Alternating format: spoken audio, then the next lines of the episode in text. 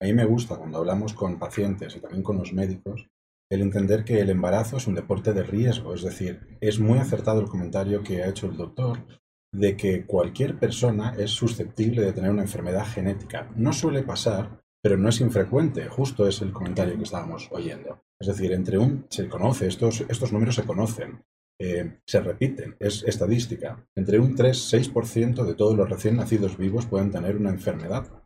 Una enfermedad rara o no rara. ¿vale? Hoy en día, con los programas de prevención y de tamizaje prenatal, la enfermedad de las más prevalentes, de las más frecuentes, como el síndrome de Down, eh, tienen mucho éxito estos programas y hemos conseguido, eh, yo siempre he estudiado y he crecido con el número del síndrome de Down de que tenía una incidencia de nacimiento de uno de cada 600 recién nacidos vivos más o menos. A día de hoy, en Europa, esta prevalencia, esta incidencia con los programas de tamizaje prenatal se ha reducido, en los últimos estudios que yo he podido comprobar, en, uno de cada 1.750. Es decir, estamos a punto de convertir con los programas de búsqueda y tamizaje prenatal, de convertir el síndrome, síndrome de Down en una enfermedad rara. Por lo tanto, es muy importante si realmente queremos buscar patologías, enfermedades que puedan ser prevenidas, tener buenos programas de tamizaje prenatal ¿vale? Para tener esta información. El doctor Canales y su equipo de especialistas en Salud para Todos, en donde tu salud es nuestra prioridad. Comenzamos. ¿Qué tal? Muy buenos días en uno más de tus programas Salud para Todos Radio Online, transmitiendo en vivo desde el Centro de Información e Investigación, profesor doctor Alfonso Álvarez Bravo del Hospital Español de México. Cabe mencionar que es un programa sin fines de lucro nos puedes escuchar y seguir en todas las plataformas digitales. Te invitamos a que toques esa campanita y nos escuches. Les habla el servidor, el doctor Roberto Canales, quien es médico internista y miembro de la Asociación Americana de Endocrinología Clínica. Les voy a presentar a mis compañeros de transmisión, al doctor Jaime Kleiman, quien es médico investigador, maestro en ciencias y perito en la materia por el Tribunal Superior de Justicia y también académico, que hace su base aquí en el Hospital Español y en el Hospital Ángeles de la Zona. Muchas gracias. Buenos días a todos. Al doctor Gabriel Rojas Poceros, quien es maestro en ciencias, quien es obstetra y también hace su base aquí en el Hospital Español. Muy buenos días a la doctora María Eugenia Ramírez Aguilar, quien es médico internista y está en el Centro de Especialidades Diabéticas del sector salud. Muy buenos días a todos. Al doctor Eugenio Salgado Ruiz, quien es pediatra neonatólogo, también galardonado con, como uno de los mejores eh, neonatólogos del país y quien hace su base aquí en el Hospital Español y en el Hospital Ángeles de las Lomas. Gracias, a la doctora Alicia Ortiz, Rivera, quien es especialista en mindfulness. Tenemos el honor de tener al doctor Miguel Milán Sánchez, director de diagnóstico genético prenatal en Genomics, licenciado en Ciencias Biológicas de la Universidad de Valencia, Comunidad Valenciana, España, doctorado en Neurociencias Básicas y Aplicadas, experto universitario en asesoramiento genético, segunda edición, posgrado y posgrado en genética médica y también de la Fundación Española para la Ciencia y Tecnología. El tema de hoy es tamizaje para el recién nacido y también tenemos el honor de tener al maestro Carlos Martínez del Valle, que es gerente de Genomics, y a Mónica Lucero Mora Gómez, representante de Genomics. Cedo la palabra a mi compañero y amigo, al doctor Jaime Kleiman. Bueno, muchas gracias. Gracias a, a todos por estar aquí con nosotros para hacer este programa. Y bueno, pues tenemos un super, un super programa el día de hoy. Vamos a hablar sobre el diagnóstico prenatal no invasivo. ¿Por qué no invasivo? Porque no tenemos que meterle cosas a la mujer antes de que nazca su bebé y bueno, eh, todos los adelantos que tiene la ciencia en este campo, pues nos los va a, enseñar el doctor Miguel Ángel Milán, que es un orgullo, un honor tenerte aquí, este Miguel Ángel. Miguel, Muchas gracias. Este, de veras, este, este programa, pues se viste de gala con tu presencia. Muchísimas gracias por la invitación y es un placer estar aquí con todos vosotros en México. Me siento muy acogido y bueno, vamos a tener seguro una discusión pues muy interesante. Muy bien, este Miguel. Y para empezar, bueno, este ¿cuál es el lo que qué es lo que hace el laboratorio Igenomics? ¿Qué cuál es tu papel y qué qué es lo que podemos este pues y qué la gente puede esperar de esto? Igenomics, como laboratorio de genética, es un laboratorio que se fundó con, ah, con la idea de ser pues pioneros, de ser un laboratorio de referencia a nivel mundial dentro de lo que es la ah, medicina reproductiva y la genética que da soporte a la medicina reproductiva.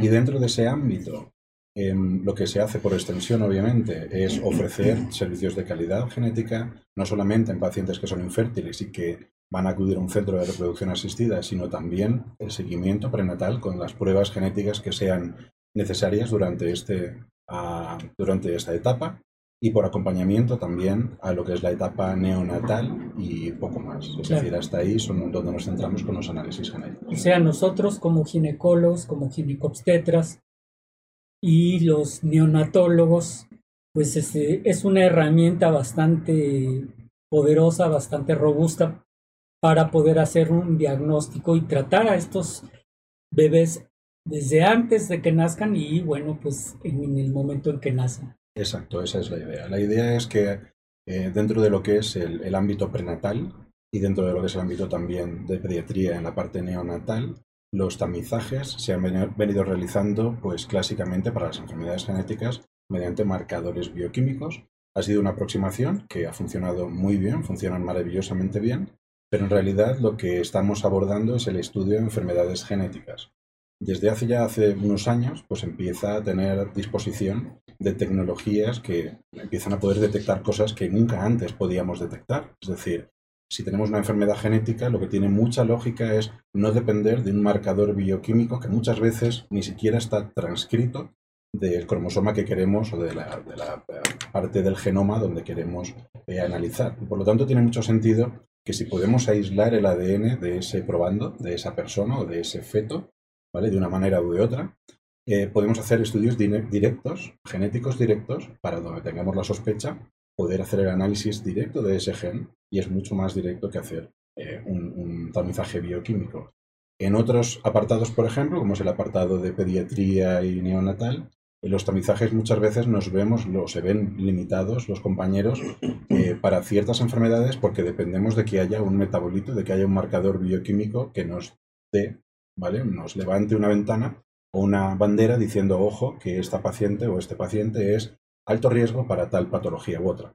Y el valor pronóstico también de ese hallazgo bioquímico muchas veces es pobre, es decir, tenemos un positivo, pero ese positivo pues no nos puede decir qué pronóstico tenemos de esa enfermedad. Y eso sí que puede ser mejorado mediante los análisis genéticos y no sé si después abriremos el debate también para ver de qué manera pues esto quizás se puede hacer. Con lo cual, son avances porque directamente vamos a ir un paso más allá y si lo que queremos buscar es genética, vamos a coger como objeto el ADN que todos tenemos y vamos a hacer los análisis directamente en genética, lo que aumenta o puede aumentar muchísimo lo que es el grado de fiabilidad de clasificación de esos pacientes o de esos embarazos como alto riesgo y bajo riesgo. Y por lo tanto vamos a tener menos casos que son falsos positivos o falsos negativos, que son clasificaciones incorrectas de los pacientes objeto de estudio.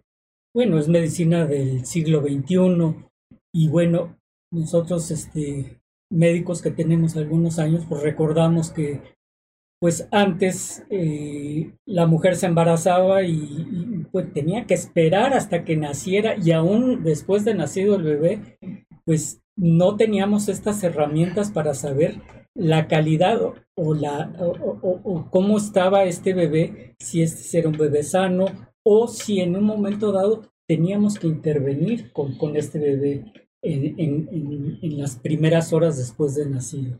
Exacto. ¿Verdad? O sea, Miguel, que el tamizaje es una herramienta necesaria. El tamizaje. Porque en el sector salud ya en en algunas instituciones dejó de hacer, desafortunadamente, por cuestiones probablemente económicas o de mucho peso. De mucho peso. Sin embargo, es una cosa que en verdad suele ser tan importante, tan trascendental, detectar tempranamente algún problema de tipo genético es así lo entendemos nosotros nosotros entendemos y yo creo que todos o casi todos los profesionales que nos dedicamos a esto entendemos que la prevención y la predicción siempre es mucho más valiosa que no un tratamiento. Es decir si podemos predecir que va a haber una enfermedad si podemos predecir qué grado o qué gravedad severidad puede tener esa enfermedad para poder hacer algo durante el embarazo si es que se puede hacer algo durante el embarazo que para algunos tipos de patologías se puede hacer. Eh, para otros igual hay poco tratamiento, pero los papás pueden tener esa información y manejar esa información para tomar una decisión que puede ser drástica o no. O pueden tener esa información para preparación psicológica, para el momento del parto, que no se encuentren con una sorpresa desagradable, que no sepan gestionar, o que sea más difícil de gestionar. Pero a nivel eh, postnatal pasa exactamente lo mismo, es decir, tener esa información, eh, porque de otra manera vamos a tener personas que van a desarrollar una sintomatología y que pueden desarrollar enfermedades que podían haber sido potencialmente prevenidas con tratamientos y accionabilidades que existen, que podemos reducir esa sintomatología y muchas veces prevenirla o evitar que el neonato fallezca, en muchos casos, porque existe un tratamiento efectivo para algunas de ellas. Y todo esto repercute en que vamos a tener eh, menos enfermos o enfermos con una sintomatología más suave, que va a repercutir también económicamente tanto en el sistema público de salud como también en la economía familiar de esas familias que tienen que tener seguramente una intensidad más relajada de número de visitas al médico, más medicaciones, más un largo etcétera, que ya todos yo creo que nos podemos hacer una idea. Doctor, qué importante es estos temas que los radioescuchas que tengan oportunidad de estarlo escuchando redundando, eh, sepan que existen pruebas no invasivas y pues obviamente pues ya están entrando las preguntas y preguntan qué es el diagnóstico prenatal no invasivo, que ya lo están explicando. ¿Qué es lo que hacen, doctor? Para que los radioescuchas sepan que existe algo y que le pregunten a sus médicos, ¿no? Es importante. E, efectivamente, es decir, son pruebas que son relativamente sencillas en lo que es el procedimiento, pero igual de sencillas que a lo mejor cualquier mamá cuando se queda embarazada, clásicamente, y ha funcionado muy bien, repito, y sigue funcionando, se siguen aplicando, se pueden hacer durante el embarazo los cribados combinados, los cribados prenatales combinados, ¿vale? que lo que hacen es combinar lo que es la edad de la mamá. A todos nos sonarán que cuando una mamá pasa de cierta edad, 35 años, la probabilidad de tener cierto tipo de enfermedades, la más sonada quizá es el síndrome de Down, ¿vale? aumenta muchísimo. Y luego lo podemos combinar para mejorar esa clasificación de embarazos de alto o bajo riesgo, lo podemos combinar con pues, ciertos parámetros bioquímicos, como lo más clásico suele ser analizar los niveles de una hormona, que es beta-HCG, y una proteína placentaria, que es la PAPA, ¿vale?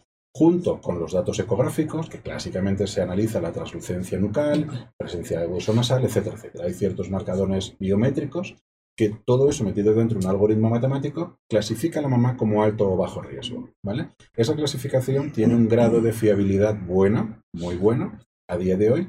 Eh, si metemos más marcadores bioquímicos y si añadimos también controles de segundo trimestre, podemos mejorar de un 85 que habitualmente tienen esos, esos, em, esos abordajes, un 85% de tasa de detección, hasta 95, pero fijaros que tenemos que combinar, tenemos que tener una homogeneidad en lo que es el estudio ecográfico, que no siempre se tiene en todos los ecografistas mm, tomando esas medidas biométricas a la vez. Se complica mucho, la operativa es muy complicada, ¿vale? Frente a eh, lo que ha salido nuevo, lo que salió nuevo en el año 2011 en realidad, ¿vale? que clínicamente ya se demostró que se podía realizar, que eran estos estudios prenatales no invasivos que son tan sencillos a nivel práctico, a nivel de la consulta, como sacarle una muestra de sangre a la mamá.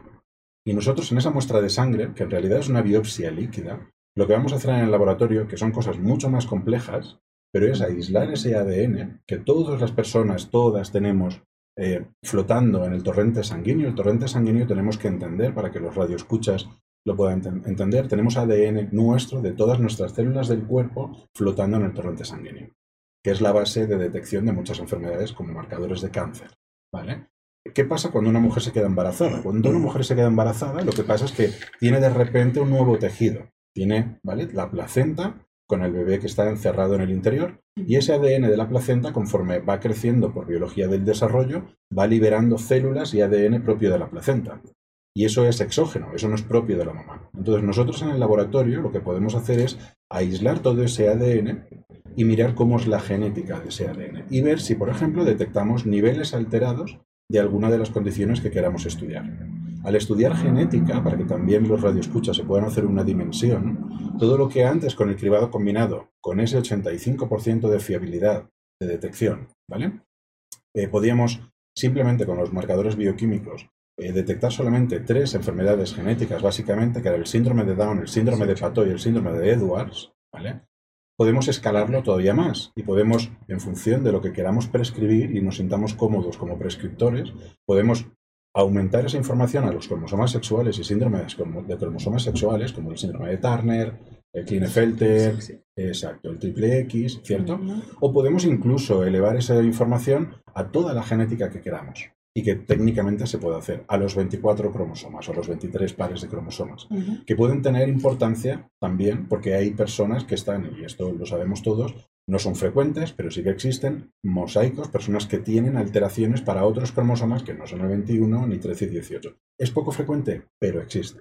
Y este tipo de técnicas puede detectar estos niveles anormales para otras condiciones genéticas y extender lo que es el objeto de estudio y de condiciones genéticas a otras cosas que el cribado bioquímico no hace. Y además con una fiabilidad que roza el 99% para algunas condiciones. ¿vale? Típicamente para lo que es el cromosoma 21 tiene una fiabilidad altísima, elevadísima. ¿vale? Entonces, es muy el más común es el, el Down. La condición prenatal de las más comunes, más comunes en cuanto a prevalencia es el síndrome de Down, sobre todo pasada cierta edad de la mamá. En mujeres jóvenes, por ejemplo, no ocurre así. ¿vale? Para mujeres jóvenes, por ejemplo, eh, pues estamos hablando de 20, 25 años, es más frecuente un síndrome de microelección concreto que se llama el síndrome de Di-George, que os sonará seguramente a todo el mundo, quizás los radioescuchas no, pero es una enfermedad genética, y es más frecuente esa que el síndrome de Down. Por lo tanto, es importante saber qué paciente tenemos nosotros en consulta para saber qué tipo de tamizaje puede ser más efectivo y más conveniente. Vale la pena más testar para un síndrome de Di-George o para otras enfermedades genéticas que para el síndrome de Down. Entonces, de acuerdo a lo que nos está comentando, doctor, yo primero agradecerle su presencia, es, yo entiendo que este tipo de investigación que realizan ustedes en Genomics es a través del ADN fetal libre. Es a través del ADN fetal libre, que es mal llamado fetal porque es de la placenta. Sí, sí, pero es el placenta. así es como se, conoce, ¿no? Entonces, es una prueba realmente no invasiva, muy buena opción. Y yo quisiera nada más regresar un poco a la plática, nos fuimos de repente a genética, pero yo creo que la gente que nos escucha, en el término de pediatría, es importante comentar que, que, esto no es algo extraño para los embarazos ni para las mujeres, ni estamos hablando de cosas cromosómicas exóticas.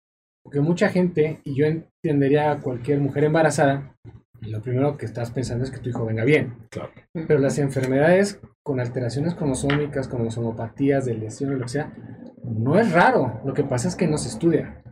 No tenemos una base de datos que nos pueda dar un número exacto, pero la literatura internacional te habla que un 2%, por ahí 3 son mamás que tristemente pueden ser portadoras de algo, no vamos a hablar de algo malo, simplemente de alguna alteración cromosómica. Entonces, aquellas mamás que nos están escuchando deben de, que están embarazadas o se van a embarazar, deben entender que esta plática es tema de prevención para todas. No estamos hablando de un grupo es una minoría de enfermedades que ellas creen que no pueden ser. No es así. Entonces, yo creo que es muy padre aterrizar esto en el sentido que la gente quede claro que es importante para todas, independientemente de la de la mamá.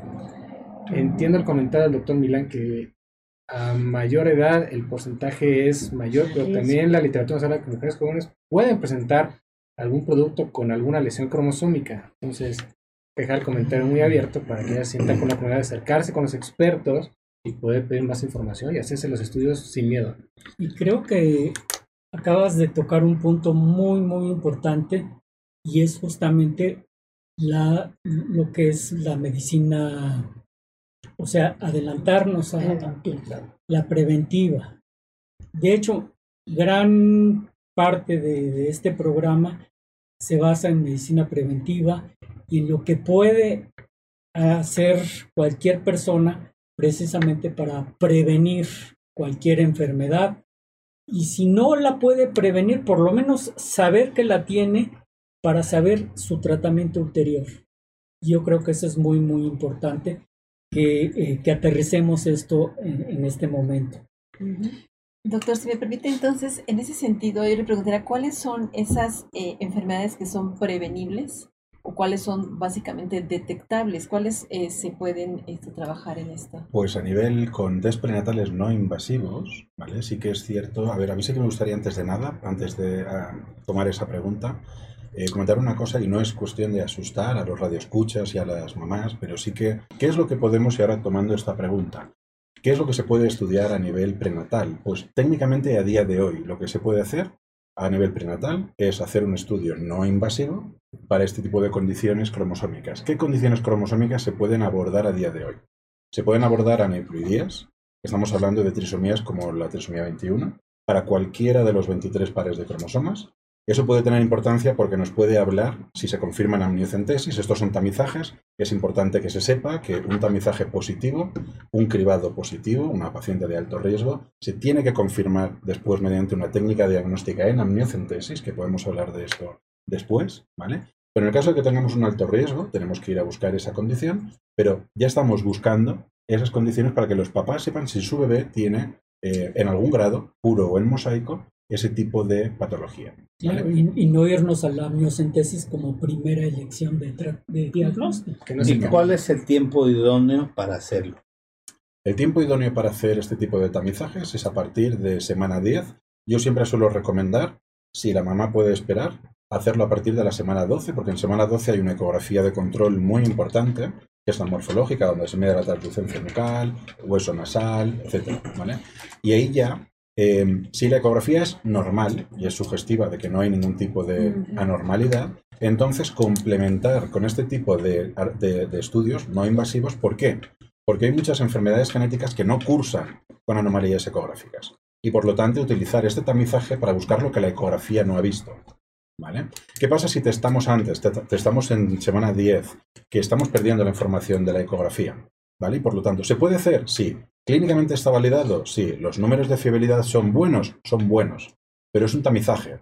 Los tamizajes no son 100% fiables. Siempre tienen una pequeña tasa de fallo, de falso positivo, falso negativo. Hablábamos antes de que frente al cribado combinado son un 99% fiables. Pero puede pasar que un 1% no lo sea. Entonces no podemos parar un embarazo directo sin hacer una prueba diagnóstica y es bueno eh, que la paciente tenga esa ecografía desde mi punto de vista, es desde mi humilde punto de vista.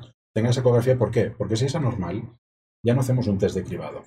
Porque ya tenemos un riesgo asociado. Si tenemos una translucencia nucal aumentada, lo que es recomendable es hacer una amniocentesis o una biopsia corial en función del momento en el que estemos y la paciente quiera esperar y hacer técnicas como un cariotipo o como un array, en función de cuál sea el algoritmo de, eh, procesamiento y de, manejo de la paciente en cada uno de los centros. ¿Vale? Que habitualmente suele ser muy conveniente, si se puede, hacer un cariotipo y hacer un array.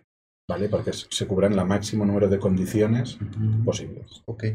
Mm, Este, oigan, pues qué bueno que están con nosotros. Los invitamos a que sigan este programa. Estamos revisando diagnóstico prenatal no invasivo y newborn screening, es decir, tamizaje del recién nacido.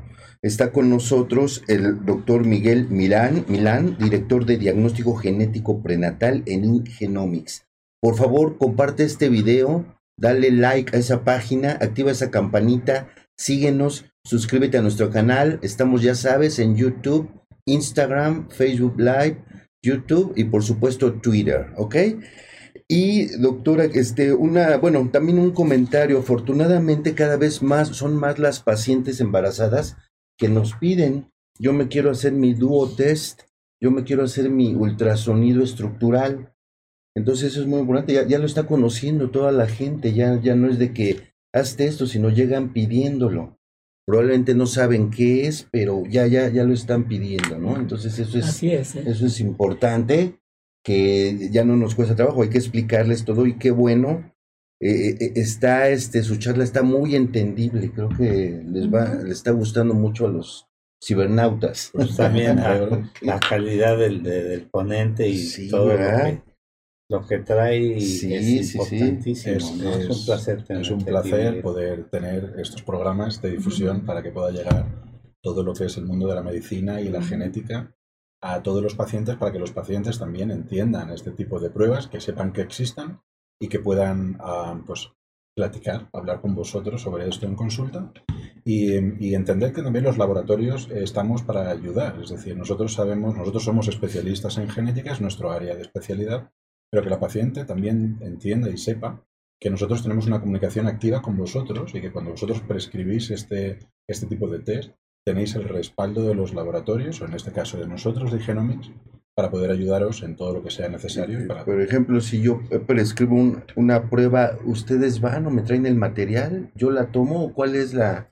nosotros proporcionamos todo que le quede muy fácil al médico, ¿no? Que tenga en stock el kit, como están viendo acá, pueden tener un kit de NACE o un kit de, de New Screen. Sí. Lo tienen ya en su consultorio porque ustedes están haciendo la consulta y si la paciente quiere en el momento ya hacerse el estudio, pues ya pueden tomar la muestra, nos avisa y nosotros directamente pues esto mandamos logística para la recolección. Y lo bueno es que estamos aquí cerca del Hospital Español. Exacto, llegan corriendo. Y además es un laboratorio de prestigio, eh, con calidad y, que está respaldado además. Y Por todas las normas. Exacto, y que además está con gente muy profesional. Y lo más importante, doctor, tienen el acompañamiento genético también. Tenemos una consulta pre, una consulta post. en relación con el médico nos vamos comunicando y le vamos dando seguimiento para lo que la paciente necesita. O sea que es, es ideal que la paciente llegue con, el, con su médico y su médico lo prescriba, pero puede pasar que la paciente llegue con ustedes directamente y les diga, oiga, yo quiero que me hagan el, un test. Pueden llegar con nosotros, pero idealmente tienen que tener la prescripción médica, o sea, llevar la receta porque al final el médico es el que le va a dar la interpretación del resultado, ¿no? Creo que eso es muy importante. Aunque nuestros resultados son bastante eh, sencillos, amigables, fáciles de entender, pues si hay alguna parte que si los pacientes lo reciben, va a decir, bueno, ¿qué es esto? No, o sea, no estamos hablando de una biometría hemática, por ejemplo. Sí, y, lo que pasa muy comúnmente, este, que, que los pacientes eh, perdón, Carlos. Maestro Carlos. Eh, llegan ya con, con, los estudios y ya los revisaron. ya les dieron su interpretación. Doctor Google, doctor Google, que yo quisiera agregar aquí. Sí, y, y, y, y ya traen su diagnóstico, ya vienen espantados, porque además eh, muchos laboratorios meten alguna información y ya vienen que en daño renal y que en etcétera de patologías y eso puede ser muy peligroso. Yo, lo que quería agregar aquí, que justamente me brincó ahorita con el comentario, fue que la gente debe entender que estos tipos de cribados son herramientas para llegar a un diagnóstico, pero no es la herramienta final del diagnóstico. Y generalmente el resultado, desconozco cómo lo interpreten, pero en general se maneja por probabilidades por un porcentaje, lo cual la mamá debe de entender que el porcentaje tiene que sentarse con un especialista, en caso de gineco, y directamente con ustedes, porque no porque diga ah, bajo, alto, así, tiene que suspender su embarazo. y eso es un tema cultural. Yo entiendo, entiendo a la embarazada, cualquier persona que recibe un texto que dice algo no va tantito bien, yo ya no juego. O sea, a mí no quiero ese problema porque ya se te gana la mente, doctor Google te enreda un poco más y yo creo que esto es bien importante, eh, no sé si, si, me estoy adelantando las palabras del doctor Milán, pero creo que debe quedar muy claro la base de la interpretación de estos estudios debe ser a través de un profesional. No puede, como bien dijo el doctor, pasar, recojo en mi casa y se lo leo a mi marido y el otro va a decir cada vez que estamos hablando. no sé, doctor Miel, si, si, si, me adelanté a la plática, pero creo que valdría la pena dos minutos de, charla decir, oigan, la interpretación, la forma en que nosotros hacemos la lectura es de tal manera. Y una pregunta más, abriendo un poco más de plática. Estos temas de, de pues tardan varios días, pero no desconozco en cuántos días se entregan ustedes resultados, porque generalmente hay estudios de días, semanas, lo sea. Entonces yo creo que más de alguna mamá que nos está escuchando pues yo voy y cuando regreso a que me digan si estoy bien o mal, porque para eso ya la cabeza da 500 por hora. Claro. Pues son dos comentarios que abro a la mesa. Sí. Si quieres, empezamos con, uh, empezamos con el primero, ¿vale? Y el primero a mí me parece de una importancia absoluta, es decir, tienes completamente toda la razón. Es decir, esto por, aunque puedan parecer algunos de ellos pues porque la interpretación quizá del cribado combinado durante muchísimos años es relativamente sencilla, es decir, eres paciente de alto riesgo porque te ha dado un cribado combinado de 1-100, se le explica a la paciente lo que quiere decir 1-100, pero en realidad, aunque los riesgos sean numéricos y sean continuos, lo que es la clasificación es binaria, eres alto riesgo o eres bajo riesgo, como alto riesgo tienes estos riesgos y te recomendamos un método invasivo o no, o para averiguar si eres realmente afecta, tienes estas herramientas diagnósticas y si eres bajo riesgo, tienes pocas probabilidades y a lo mejor no merece la pena hacer nada, ¿no? Quizá. Eh, si eso parece básico, el test nace en este caso, los cribados eh, prenatales no invasivos, eh, pueden parecer básicos, pero es genética. La genética no es sencilla. Aunque hagamos una clasificación también y los informes sean muy sencillitos de, de interpretar, esto jamás, si lo tenemos clausurado en los informes, jamás debería ser interpretado únicamente por una paciente. Es decir, el informe debe ser user-friendly, tiene que ser eh, cercano, amigable para, para, el paciente, para que lo pueda entender también, que no sea chino, pero debería, el mundo romántico debería ir a una consulta del médico y el médico debería explicarle esos resultados. De hecho, por ejemplo, suele ser práctica nuestra el no entregar resultados positivos. cuando este tipo de cribados muchas veces llegan los informes telemáticamente, ¿vale? Por email, y si son normales, sí que suele recibirlo la paciente y el médico, y en consulta ya los interpretan y los leen y los ven, ¿vale? Hay algunos médicos que no, que lo quieren simplemente recibir ellos y ya lo comunican a la paciente. Pero hay veces que si es normal lo reciben ambos dos, para que se pueda entender porque es bajo riesgo, la paciente entiende que es bajo riesgo, ¿vale? Y luego hay una plática posterior. Si son positivos, nosotros generalmente no se lo entregamos a la paciente, porque la paciente se asusta, la paciente de repente ve un síndrome genético, buscan Doctor Google, Doctor Google te enseña fotos de todo tipo, se asusta y lo que quiere es abortar, es lo que estamos hablando justamente, ¿vale? Cuando el primer paso, cuando tenemos un cualquier método de cribado, el primer paso también en ideas románticas, lo que la teoría nos dice, es que esa paciente debería ir a un consejo genético con un asesor genético o un médico genetista para que le explique cuál es la condición a riesgo, qué implica esa enfermedad, ¿vale? Porque muchas veces igual hay papás que si entienden bien la enfermedad, pues no tomarían ninguna acción ni siquiera hacer una amniocentesis. Entonces esa quizás sería la idea romántica de cómo debería ir todo el proceso de comunicación para que los pacientes puedan tomar una decisión informada y que no sea dirigida. Eso es un principio básico, ético y moral de lo que es el asesoramiento genético. ¿vale? Y esa comunicación con el médico importantísima, para que la paciente entienda todo. Hacerse una amniocentesis, para que nos entiendan los radioescuchas, es, una, es un método invasivo de coger el material para poder hacer análisis genéticos a nivel prenatal no existe ninguna forma mejor de tener resultados de calidad a nivel genético, pero tiene un pequeño precio. Ese pequeño precio es que esa amniocentesis o esa biopsia de vellosidades coriales eh, pues puede tener una tasa pequeña de aborto espontáneo o de complicaciones obstétricas como infecciones, pérdida de líquido, etcétera, etcétera. Es muy pequeñito, no quiero asustar tampoco a los radioescuchas, pero sí que es algo que tiene que ser discutido en consulta genética para que ellos puedan hacer una valoración global, ¿vale? Antes que tomar ninguna decisión drástica. Importantísimo. Y debe tener aceptación por el paciente. obviamente. Siempre debe firmar su carta de consentimiento informado. Obviamente. Y bueno, hablando de, del laboratorio, bueno, la tecnología que tienen ustedes en el laboratorio no la tienen así, por decir, eh, cualquier laboratorio que está en las calles, ¿no? O sea, deben de tener una infraestructura y una tecnología mucho mayor que nos lleve a ese tipo de diagnósticos, por más que, digas que, que, son cosas fáciles, bueno, que son diagnósticos fáciles y que se hace, que el método es fácil, pero no todos los laboratorios tienen esa infraestructura. Y bueno, ¿qué, qué ahorita nos acabas de, enseñar las pruebas, o sea, los dos este, kits que tenemos? ¿Qué pruebas hacen en, el laboratorio y qué, y, nosotros con qué podemos, cuáles nuestras herramientas. Faltó, perdón, faltó el tiempo. El tiempo. Ah, sí. Yo como médico me quedé yo con esa. Sí, sí, sí, no. El tiempo de entrega, perdón, que no había contestado la segunda pregunta, disculpa. El tiempo de entrega depende de cada una de las pruebas. La prueba prenatal no invasiva intentamos tener resultados pues lo, lo más pronto posible, ¿vale? Normalmente se entregan resultados, creo recordar siete, siete días hábiles. En siete días hábiles, ¿vale? Para que es un término que está muy bien, porque si la paciente realmente, si lo miramos desde el punto de vista práctico, ¿vale? Si la paciente eh, se toma la muestra en semana 12 después de la ecografía, si es que se puede realizar así, ¿vale?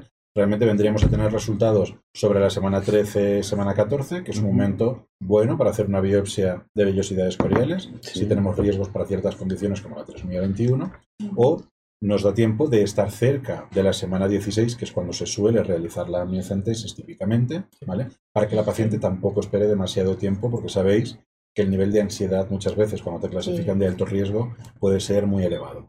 Con lo cual yo creo que son unos tiempos de entrega bastante adecuados.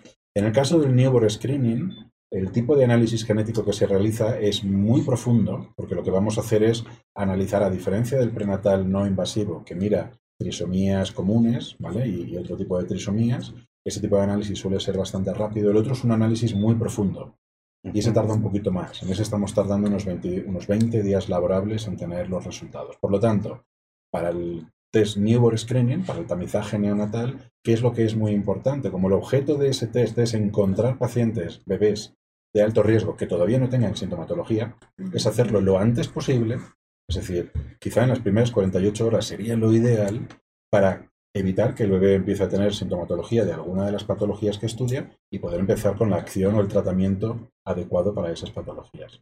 ¿vale? Sería lo ideal, eso sería... ¿En dónde lo procesan? El procesado del NACE concretamente, eh, que es el test prenatal no invasivo, se hace aquí en Genomics, ah, porque aquí sí que necesitamos que el tiempo de entrega para prenatal es prenatal, en prenatal todo corre un poquito más deprisa, ¿verdad? En el caso del, del newborn screening, nosotros por el volumen y por el tipo de análisis que se hace, que es más complicado, y Genomics, no sé si lo he comentado, pero es una empresa que tiene laboratorios en 26 eh, países diferentes, ¿vale? Y lo que tenemos son, obviamente, la logística a día de hoy está muy bien establecida y en cuestión de 24, 48 horas podemos tener las muestras en cualquier lugar del mundo. Y lo que tenemos son centros para ser más eficientes y para poder dar los resultados antes a los pacientes, centros de procesados y diagnósticos en diferentes partes, principalmente para el newborn. Lo que tenemos es centros en Dubái y en España. ¿vale? Por lo tanto, la muestra se preprocesaría aquí, se mandaría directamente a España y a Dubái y tendríamos esos resultados. Perfecto, pues muy bien. ¿Están en Valencia? Estamos en Valencia, sí. La central de España está en Valencia, exactamente. Muy bien, muy bien. Muy bien. Doctores, y, Hay que ir a conocer. Esta parte. Están totalmente invitados. Sí, eh, retomando un poco la idea del, del, del, tipo de enfermedades que se detectan o de condiciones. Mencionaba, por ejemplo, hace rato este dato, ¿no? Que, que hay uno, es el síndrome de George, creo que dijo que es más prevalente que el síndrome de Down. ¿Es Entonces, un ejemplo? Sí, como ejemplo, ¿cuáles son los más prevalentes y si esas prevalencias son comunes tanto en los distintos países o varía por las regiones? ¿Hay factores culturales, factores geográficos, ambientales que determinen variaciones en las prevalencias? ¿Cuáles serían? Pues depende del tipo de enfermedad genética. Es decir, si vamos a hablar de enfermedades genéticas, siempre hablando de que no hay un riesgo a priori familiar, ¿vale? Ni, regional, por, la idiosincrasia de cierta localización geográfica, como endogamias o como ese tipo de cosas. Si hablamos de condiciones cromosómicas, eh, digamos que eh, a nivel global el factor que más impera es el, o el que impera es la edad de la mamá, ¿vale? Para otro tipo, si hablamos de trisomías, por ejemplo, ¿vale? o aneuploidías, monosomías y trisomías. Si hablamos, por ejemplo, de otro tipo de enfermedades como, pueden ser síndromes de microdelección, ¿vale? o pérdidas y ganancias de trozos de cromosomas pues porque los papás sean portadores de traslocaciones, eso suele ser más general y eso es independiente de la edad. Os ponía como ejemplo el síndrome de DiGeorge, en que en una paciente de 20 años es más probable que tenga, si está embarazada, un síndrome de DiGeorge que no un síndrome de Down. Porque el síndrome de DiGeorge, igual que otros muchos síndromes de microdelecciones, son poco prevalentes, pero igual de prevalentes en una mamá joven que en una mamá eh, pues más añosa, con más, con más edad. No depende de la edad. Y luego hay otro tipo de enfermedades genéticas que sí que se conoce que lo que es la tasa de portadores de esas enfermedades puede variar en función de la localización geográfica en el mundo. Incluso dentro del país puede haber diferencias regionales, pero pueden haber pues, enfermedades que son más características, esto se conoce mucho, de la población judía en ciertas localizaciones del mundo, en la zona de, em, pues, de Oriente Medio, pues hay una incidencia de enfermedades altísima por el alto grado de cosanguinidad que tienen, que son muy frecuentes ahí, pero no son frecuentes en otro lado. Y por lo tanto, ese tipo de información, y es una pregunta buenísima, es importante que los laboratorios la tengan en cuenta. Y en ese caso, Genomics, el hecho de que sea un laboratorio que está distribuido por todo el mundo, haciendo este tipo de pruebas por todo el mundo, lo que hace es que tengamos un banco de datos ¿vale? Con personas que son afectadas de esas enfermedades y con mutaciones genéticas que pueden ser locales, ¿vale? Y que nos permite dar un diagnóstico más preciso en función de la región geográfica en la que podamos estar o que podamos buscar variantes o conocer variantes que en otros lugares del mundo eran desconocidos. Y que, por ejemplo, con variantes y con enfermos de Oriente Medio, que suelen ser, es, es una zona caliente del planeta en cuanto a enfermedades genéticas, pues podamos ganar mucho conocimiento que de otra manera sería imposible. Y que, son muy propias de, de, ciertas razas o de ciertas religiones. Por ejemplo, hay en los judíos hay una prevalencia que, es otra. Hay, hay prevalencia de, de ciertas eh, alteraciones genéticas. Eh, eh, también lo vemos con los musulmanes. Exacto. Y también con los españoles vemos algún tipo de cánceres. y en México también vemos otro tipo de padecimientos. Y eso se da mucho por porque, pues, como no hay mezcla, vamos a llamarle de alguna forma, mezcla de, sino los judíos ashkenazim se casan con judíos ashkenazim o con otros judíos, entonces, pues, una, una enfermedad que, o un problema que de genes autosómicos recesivos, lo transmite el papá y la mamá. Entonces ya, se, eh, eh, ya los dos son portadores sanos, y el bebé sale con, con, la enfermedad. Exactamente. Y por eso ese tipo de programas... Hay consanguinidad. Claro, cuando tenemos consanguinidad lo que tenemos que entender es que todos, todos a, nivel, a nivel global, em, para cierto tipo de enfermedades, si hablamos de enfermedades monogénicas, monogénicas son que no son como la trisomía 21, que es un cromosoma entero que sobra o falta y generalmente es un evento de nuevo que se suele decir, ¿vale? Es decir, no hay una historia familiar que te haga que tengas más probabilidades de tener un síndrome de Down habitualmente, habitualmente, ¿vale? Pero todos para otro tipo de enfermedades, por eso decía que el embarazo es un, es un eh, juego de alto riesgo, ¿vale? Todos, para que los radioescuchas lo entiendan, somos portadores de media, de aproximadamente a día de hoy son los números que se barajan, de tres mutaciones para enfermedades genéticas. ¿Cuál es la circunstancia? De que son enfermedades generalmente que se llaman recesivas y que se necesitan que dos, los dos genes, todas las personas tenemos dos genes de cada uno de los genes que tenemos, ¿vale? Necesitamos que los dos sean afecto para expresar la, sintomatología y la clínica de esa enfermedad. Pero habitualmente lo que tenemos es solamente uno. Pero todas las personas tenemos alguna mutación para uno de esos genes. ¿Qué se tiene que dar? Se tiene que dar la casualidad de que yo conozca a mi pareja, ¿vale? Y que los dos tengamos mutaciones en el mismo gen y que pueda ser heredado por uno de los, de los ah, hijos, ¿vale? Para enfermedades que son poco frecuentes, cuando no tenemos cosanguinidad, que se dé esta casualidad es rara. Pero cuando tenemos zonas del mundo, por ejemplo, y lo estaba diciendo tú con determinadas poblaciones, pero es muy, es una zona caliente, es lo que he dicho. La zona de Oriente Medio es una zona caliente, ¿por qué? Porque el grado de cosanguinidad es muy alto. Es fácil que se casen primos, es fácil que se case pues una, una, sobrina con un tío, ¿vale? O que tengan mucha relación de sangre.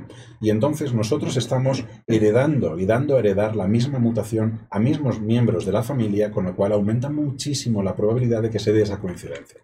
Por lo tanto, este tipo de, análisis y otros que no vamos a presentar hoy aquí, pero que serían los de carrier screening, los estudios de portadores, son eh, sobre todo para, todo lo que es eh, eh, prenatal, pero sobre todo para pediatría, yo creo que son fundamentales para poder hacer una buena prevención. Es decir, que los papás sean informados y sabedores de que ellos son portadores de mutaciones en el mismo gen y que tienen un riesgo para todos sus embarazos determinado de una determinada enfermedad y que ellos tengan esa información y que puedan evaluar cómo es la enfermedad, cómo de severa y cómo de importante es para tomar una acción, un camino u otro. Y las opciones son muy variadas. Es decir, si no estamos embarazados, eh, podemos tener opciones como la donación de gametos. Uno de los dos miembros de la pareja, pareja puede cambiar su gameto para no coincidir con esa mutación. Sería tan sencillo como eso.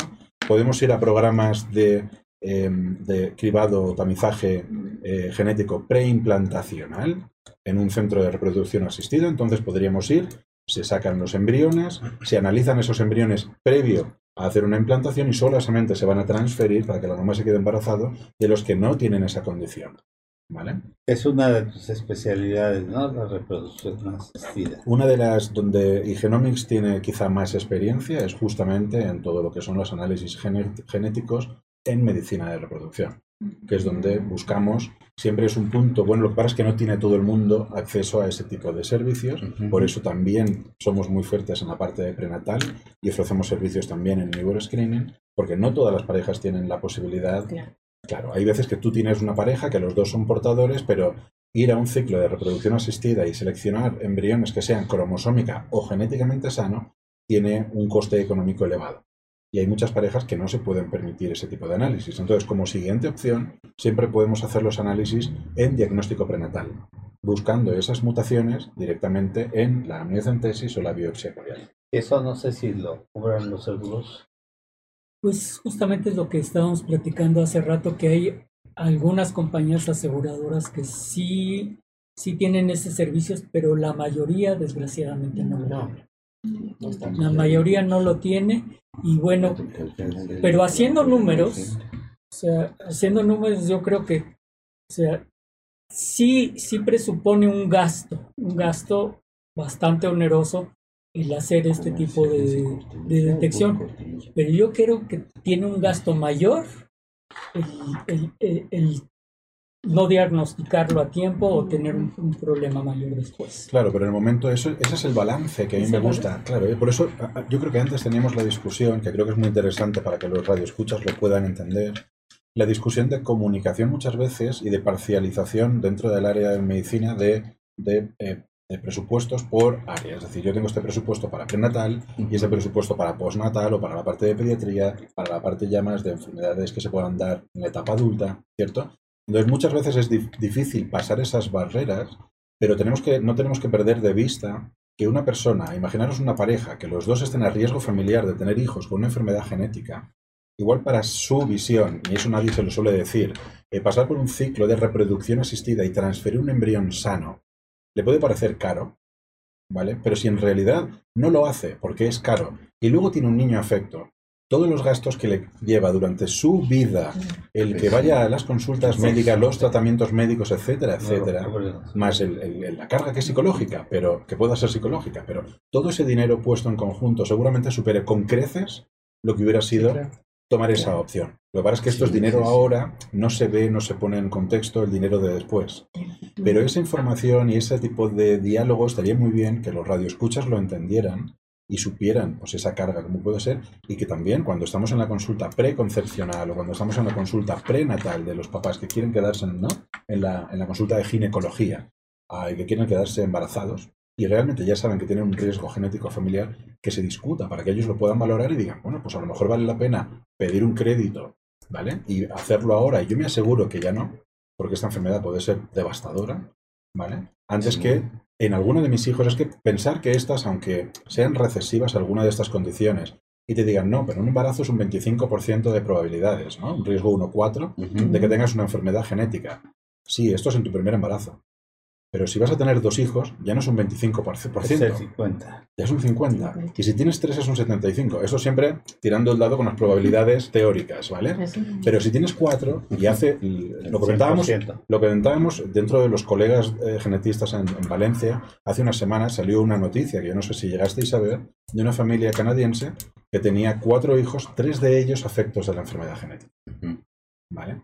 Con lo cual las matemáticas no siempre juegan como tienen que jugar. La estadística y las probabilidades ya sabemos que no, son y, no son lo fuerte de nosotros. O sea, tuvimos un temblor el, 19 de septiembre. ¿Qué probabilidad hay de que otra vez el 19 de septiembre? que es una en 20 millones.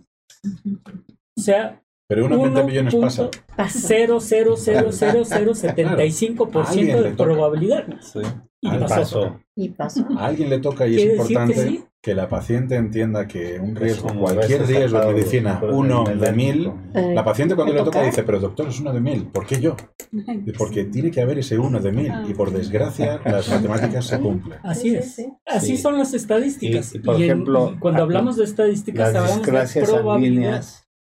hay una, hay una sanguínea muy propia de los judíos, que, que se detecta también, y, y algunas alteraciones que desafortunadamente vemos este Con cierta frecuencia. con cierta frecuencia. ¿no?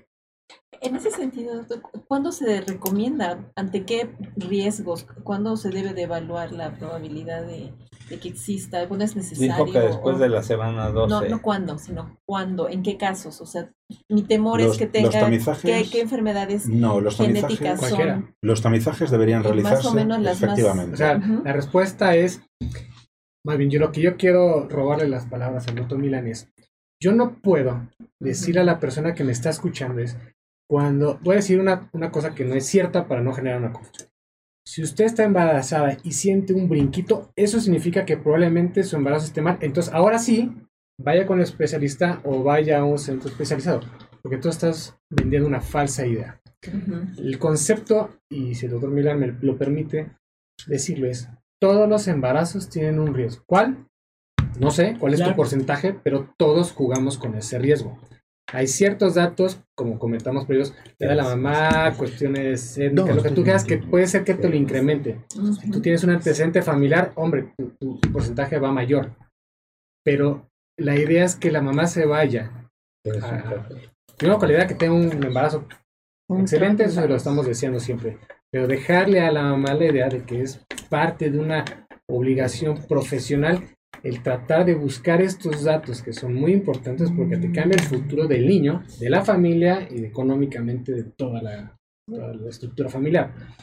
Entonces, yo creo que la respuesta es no hay que buscar un dato, es hay que tratar de convencer a la gente, que yo entiendo que hay gente que definitivamente no quiere saber del tema, o económicamente no pueden, pero aquellos que sí, es una atenta invitación a que vayan con sus profesionales de la salud y le digan, oiga, ya llegamos a la semana tal, me gustaría estudiar Exacto. y sentarnos a platicar. Yo creo que va más ahí, esto es preventivo, esto es educativo, esto es más por ahí. Claro, sí, lo pregunto porque, bueno, eh, al nacer el bebé lo común es que se vea el tamizaje natal para ver temas de hipotiroide, de tiroide, de alteraciones en la, en la función tiroidea, por ejemplo.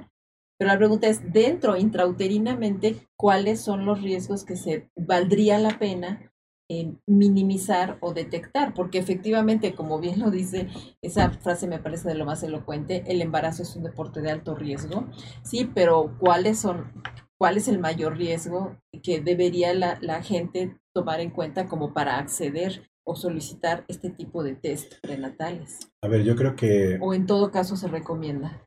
Lo que son los tamizajes, la idea de los tamizajes eh, son para cualquier mujer antes de que tenga ningún tipo de riesgo. Es decir, cuando tú tienes una paciente que ya es de riesgo porque algo se ha visto o porque tiene una historia familiar genética, ya no deberíamos hacerle un tamizaje.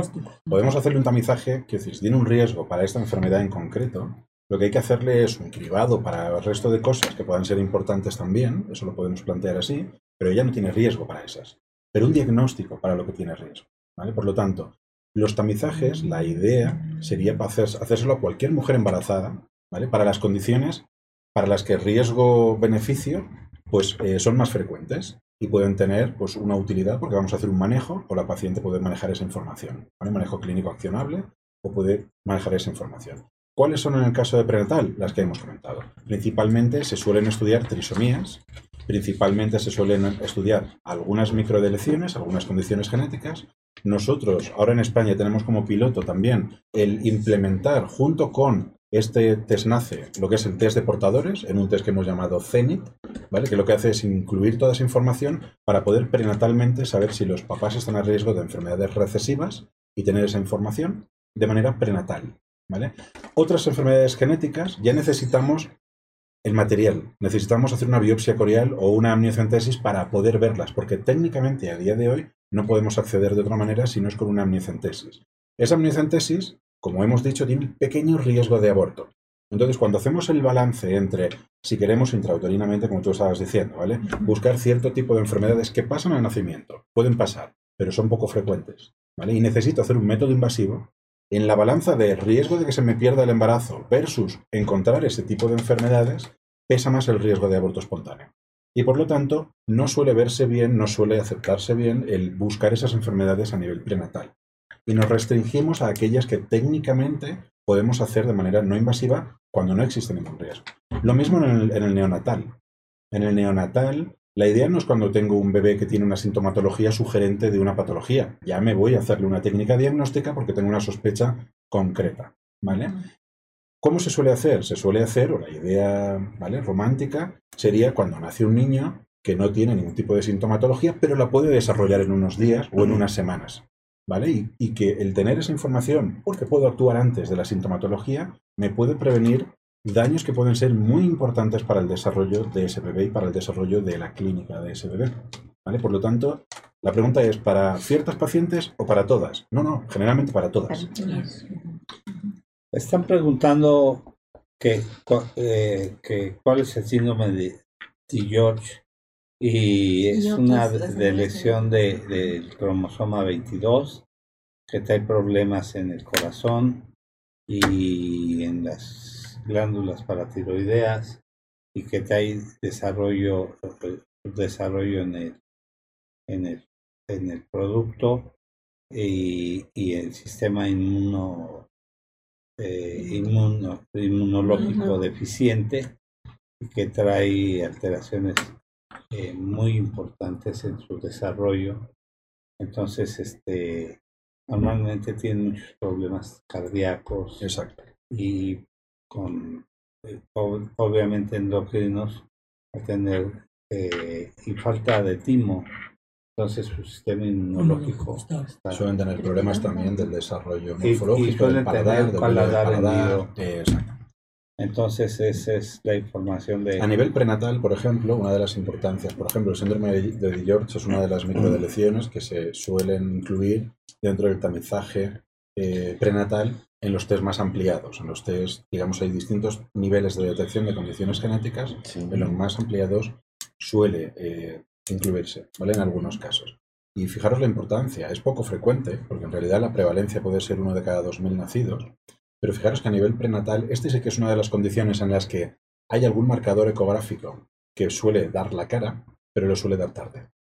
¿Vale? Es decir, suele verse que, o suele sospecharse que puede haber un síndrome de ellos. No se ve siempre, pero cuando se ve, se detecta en la eco 20, que es cuando se hace la ecocardio, ¿vale? Y se ve la estructura y se ven, pues, eh, diferentes estructuras que pueden estar mal a nivel cardíaco. Yo no soy ginecólogo, no te puedo decir cuáles son exactamente, pero sé que se detecta en ese momento. En, función del país donde vivamos, por ejemplo, ya tener esa, esa sospecha e ir a un diagnóstico prenatal podemos llegar tarde. Y por lo tanto, fijaros la importancia de poder incluir ese tipo de condiciones dentro de lo que es el periodo prenatal temprano, estamos hablando de finales del primer trimestre, ¿vale? principios del segundo, donde podamos ver que tenemos un riesgo y tenemos tiempo de sobra para hacer estudios genéticos y confirmar si ese riesgo es cierto o es falso, se confirma o se descarta. Se descarta, perdón. Y además son inmunodeficientes, entonces son pequeños con grandes problemas de desarrollo y y que están eh, muy propensos a tener infecciones, y, a tener grandes problemas. Sí. Eh, nos está pidiendo la producción que si podemos ir a un pequeño corte, porque hay algunas preguntas también de la audiencia. ¿Podemos ir a un corte, ahí? Sí, vamos. Bueno, pues nuevamente aquí con el doctor Miguel Milán Sánchez en este programa que pues ha ha sido un programa que, que ha resultado bastante, bastante interesante.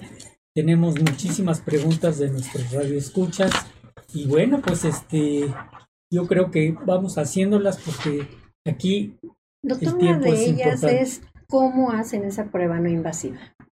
Pues la prueba no invasiva, eh, que en realidad se llama no invasiva, sí que es invasiva pero mínimamente invasiva. Es no invasiva porque no vamos a acceder al espacio uterino invadiéndolo con agujas ni, ni sacando biopsia con el de la placenta, sino que lo que vamos a hacer es simplemente una toma de sangre, que es mínimamente invasivo por eso. Va a ser una toma de sangre como podemos hacer para cualquier tipo de análisis rutinario de colesterol o, de azúcar, ¿cierto? Es mínimamente invasivo, entonces es muy cómodo. Em, se puede sacar la muestra de sangre y esa muestra de sangre. ¿Cuántos mililitros?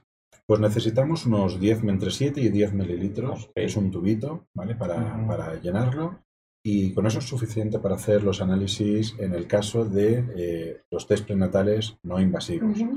Para el caso ¿Lleva EDTA o sea, lleva anticoagulante? Lleva un tipo de anticoagulante que es, es un derivado del EDTA especial. El kit ya, lleva el, tubo. el tubo dentro, exacto, que es un, es un tipo de sustancia que lo que hace es estabilizar las células para que el ADN no salga al exterior y, se degrade.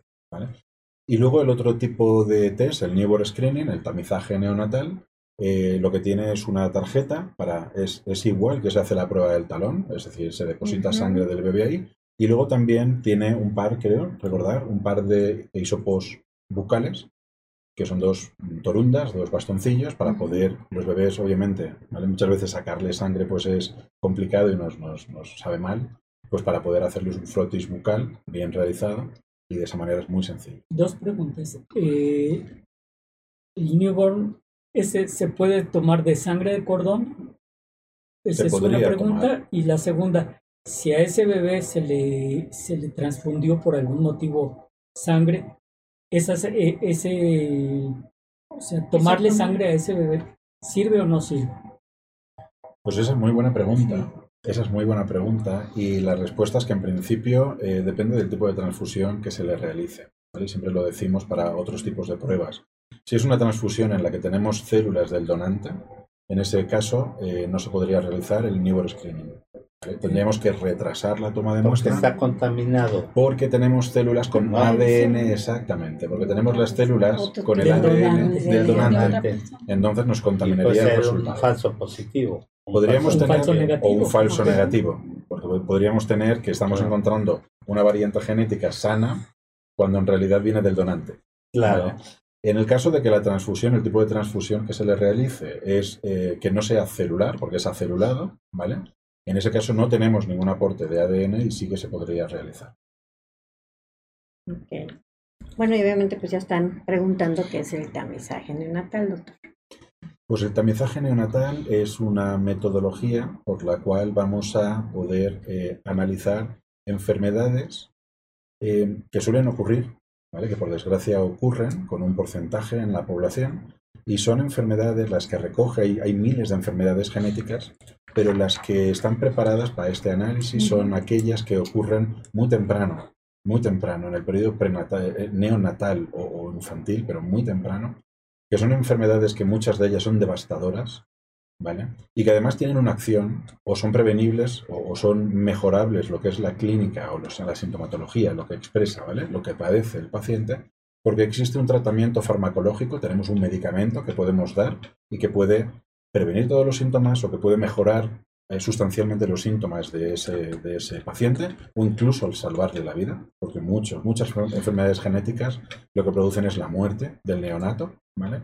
Eh, o bien porque existe una accionabilidad, es decir, tenemos una acción que podemos hacer, pues podemos, si es una sordera, podemos eh, ponerle un implante coclear, por ejemplo, que lo que puede hacer es mejorar muchísimo la calidad sensorial de ese bebé, por ejemplo, y normalizar su vida o podemos eh, modificar una dieta, porque tenemos a lo mejor enfermedades, que el problema que tenemos es que hay una enzima que no se está produciendo bien, podemos darle o cambiarle la dieta, o podemos darle un suplemento enzimático para esa enzima, ese, esa sustancia que le falta, ¿vale? Que hay muchos enfermos, para que los radioescuchas lo puedan entender de manera más sencilla, que el cuerpo no produce cierta sustancia que le ayuda.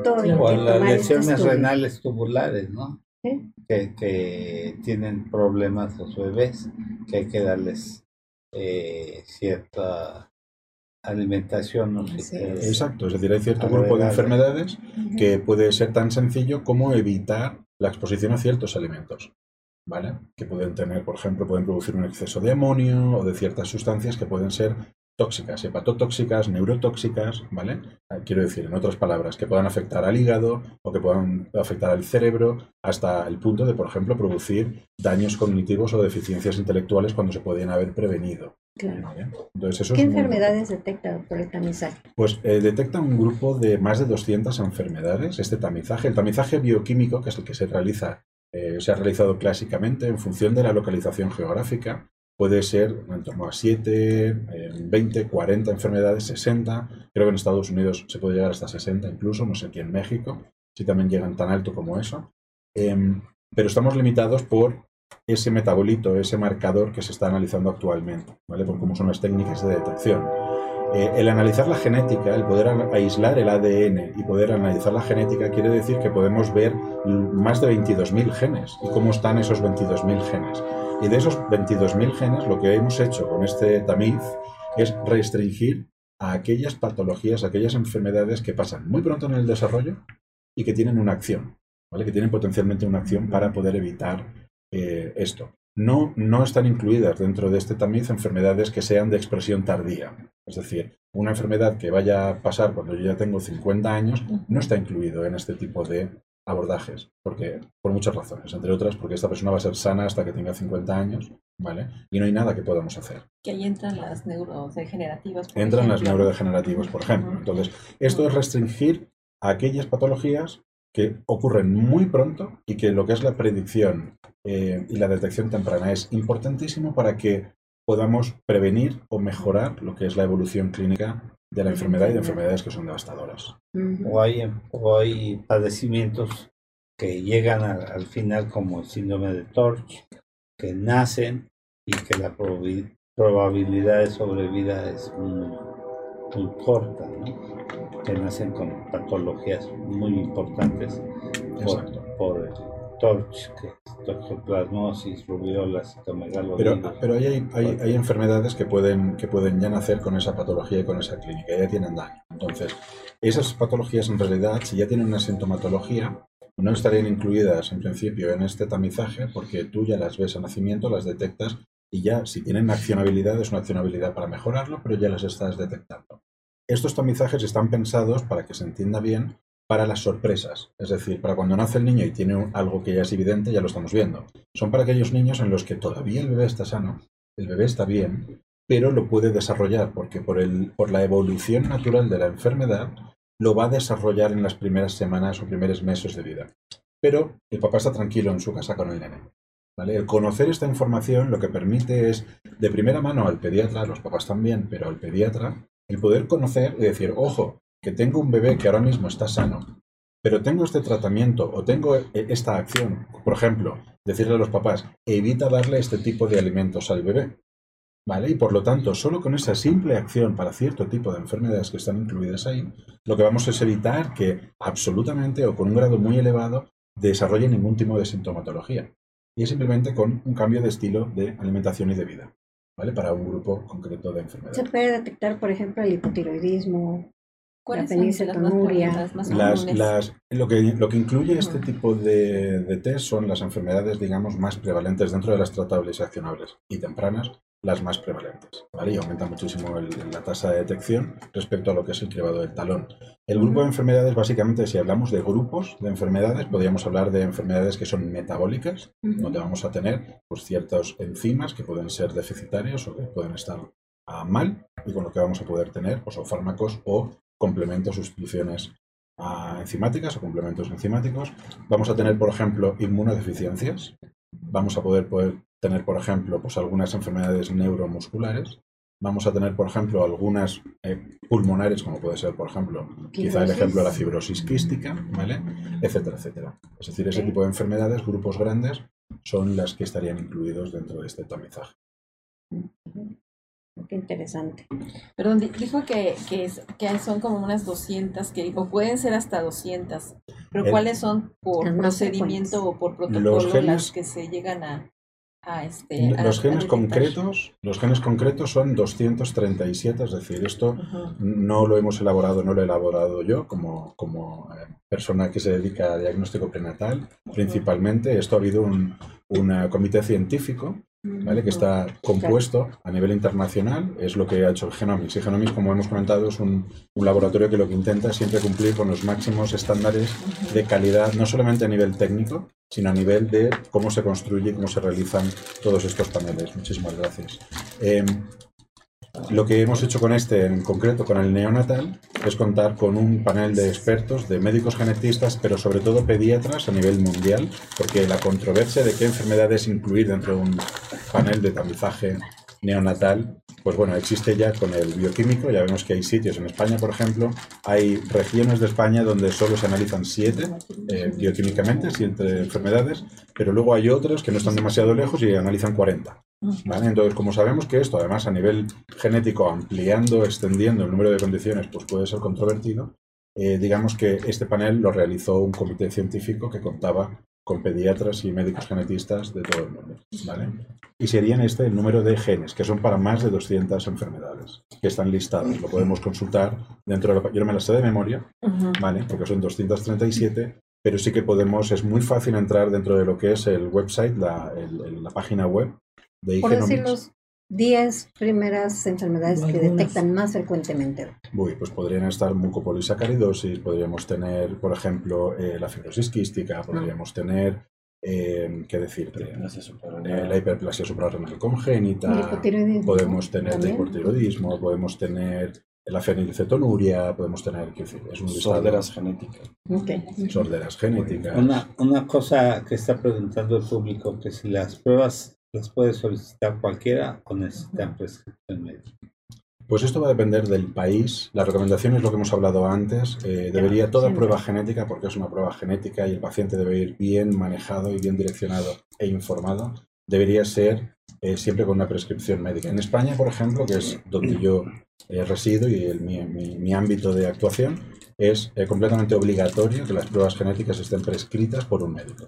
Absolutamente. Además, para la toma, doctor. Aquí ¿no? Para, tomar es bien especial el cómo punzar el talón, en qué momento, si el niño está llorando inclusive, ya no salen las gotas, hay que calentar el piecito, o sea, son unas técnicas bien especiales. ¿no? Entonces no lo puede hacer una mamá. Tiene que estar el médico atrás siempre para ese estudio. Es que eso yo creo que es, es básico es básico. Lo, que, pasa es, que muy importante la doctora, la técnica, ¿no? Y que realmente es, eh, va en, en, ese papel donde tiene que ir bien la gotica y tiene que ir bien para... Que esté comido el bebé, porque si no va a estar irritable. La técnica que, y de eso depende que salga. Mike, adelante en lo que invitamos a todos los radioescuchas. Pues estamos revisando el tema de diagnóstico prenatal no invasivo. ¿Saben lo que el tamizaje. Eh, prenatal no invasivo? ¿Saben lo que es esto? Es decir, ya no se le va a puncionar el abdomen a la paciente, ya no va a haber ese riesgo, es a través de sangre de la paciente, porque es lo primero que ella pregunta. Y también revisando el tamizaje del recién nacido estas pruebas, ¿no? Que se están implementando aquí en el hospital, aquí en México, que existen laboratorios como eGenomics, pues que los llevan a cabo. Nosotros lo tomamos y se los entregamos a ellos para darles el mejor resultado. Por favor, comparte este video, dale like a esa página, activa esa campanita para que no te pierdas ninguno de nuestros programas. Y ya sabes, puedes revisar todos los podcasts que quieras estando en el gym, estando en el, en el, en el coche, en todas partes, ¿no? Se va a quedar grabado en Instagram, en TikTok, en TikTok y por supuesto en Twitter. Por favor, manda tus preguntas, todo lo que quieras eh, saber. Puede ser de manera anónima, puede ser directamente a través de todas las líneas. Y también en la pantalla aparecerán los teléfonos de WhatsApp de aquí del programa, todas las dudas que quieras. En Spotify también. También, imagínate, ¿qué, más quieren, no? sí, sí, sí, también, también aquí nos están subiendo el rating, nuestros invitados. Estamos rompiendo récord otra vez, ¿eh, eh, preguntan también que si, que si tienen gemelos se puede realizar la prueba. La prenatal, eh, por supuesto. Eso depende un poco de la tecnología. Hay tecnologías que tienen más capacidad para detectar en gemelos y tecnologías que menos. La tecnología que nosotros utilizamos por el tipo, por cómo se hace el abordaje, el el estudio genético, sí que permite hacer el estudio prenatal, sobre todo para las condiciones básicas, para cualquier tipo de embarazo. Da igual que venga gemelos, los gemelos se pueden analizar bien. se pueden analizar para donaciones, para úteros subrogados en países donde esté autorizado hacer ese tipo de procedimientos, etcétera, etcétera.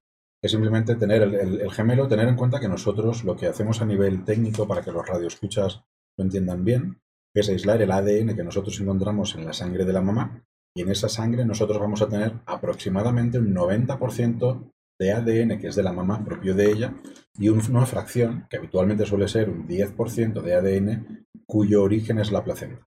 ¿Vale? Y vamos a poder hacer la detección de todo el ADN pero con esa dilución. ¿vale?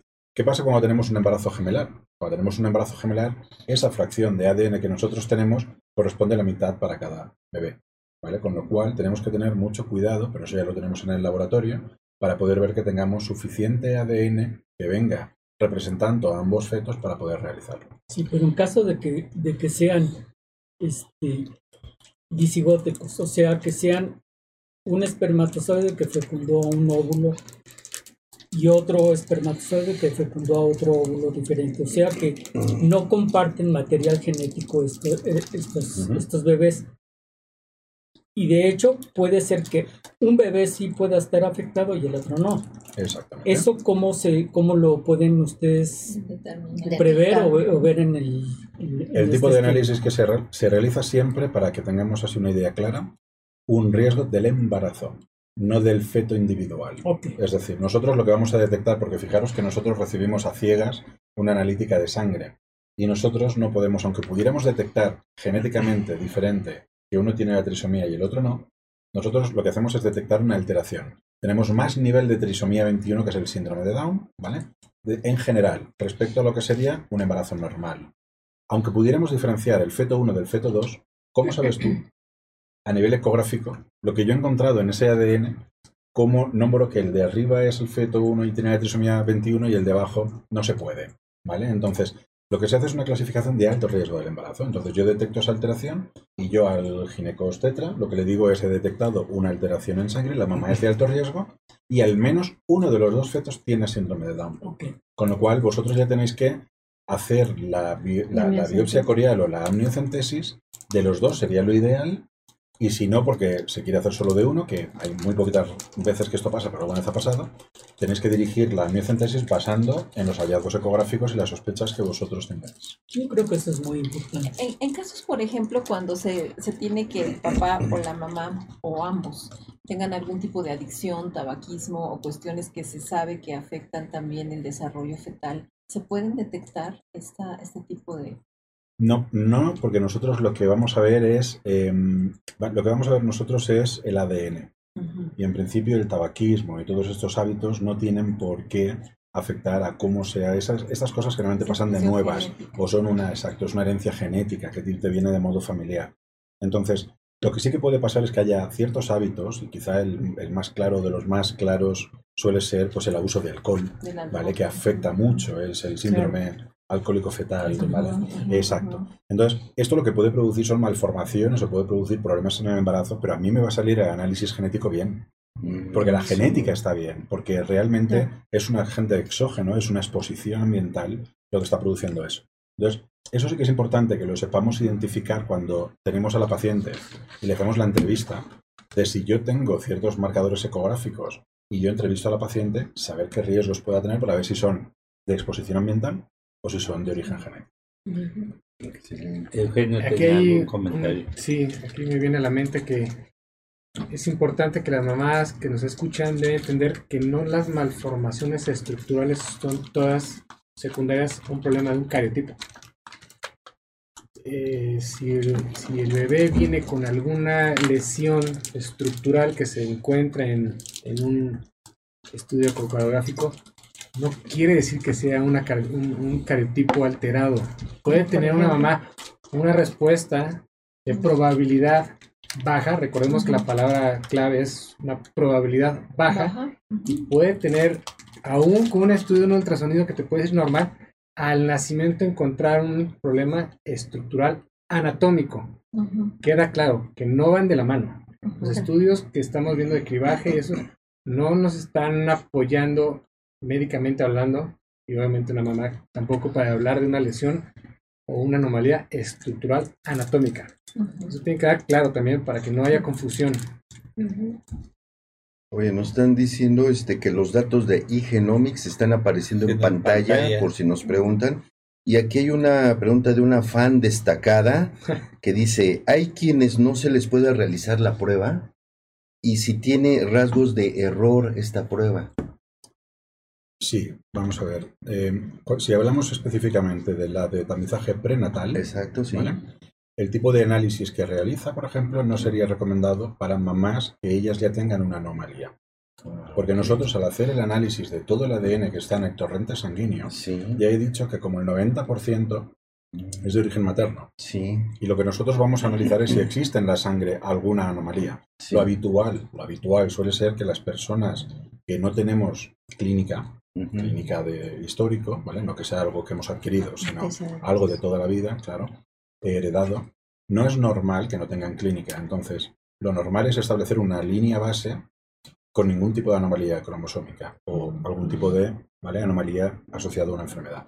y nosotros cuando vemos un pico, vemos un aumento de ADN para una condición concreta, es cuando decimos que el embarazo está alto riesgo.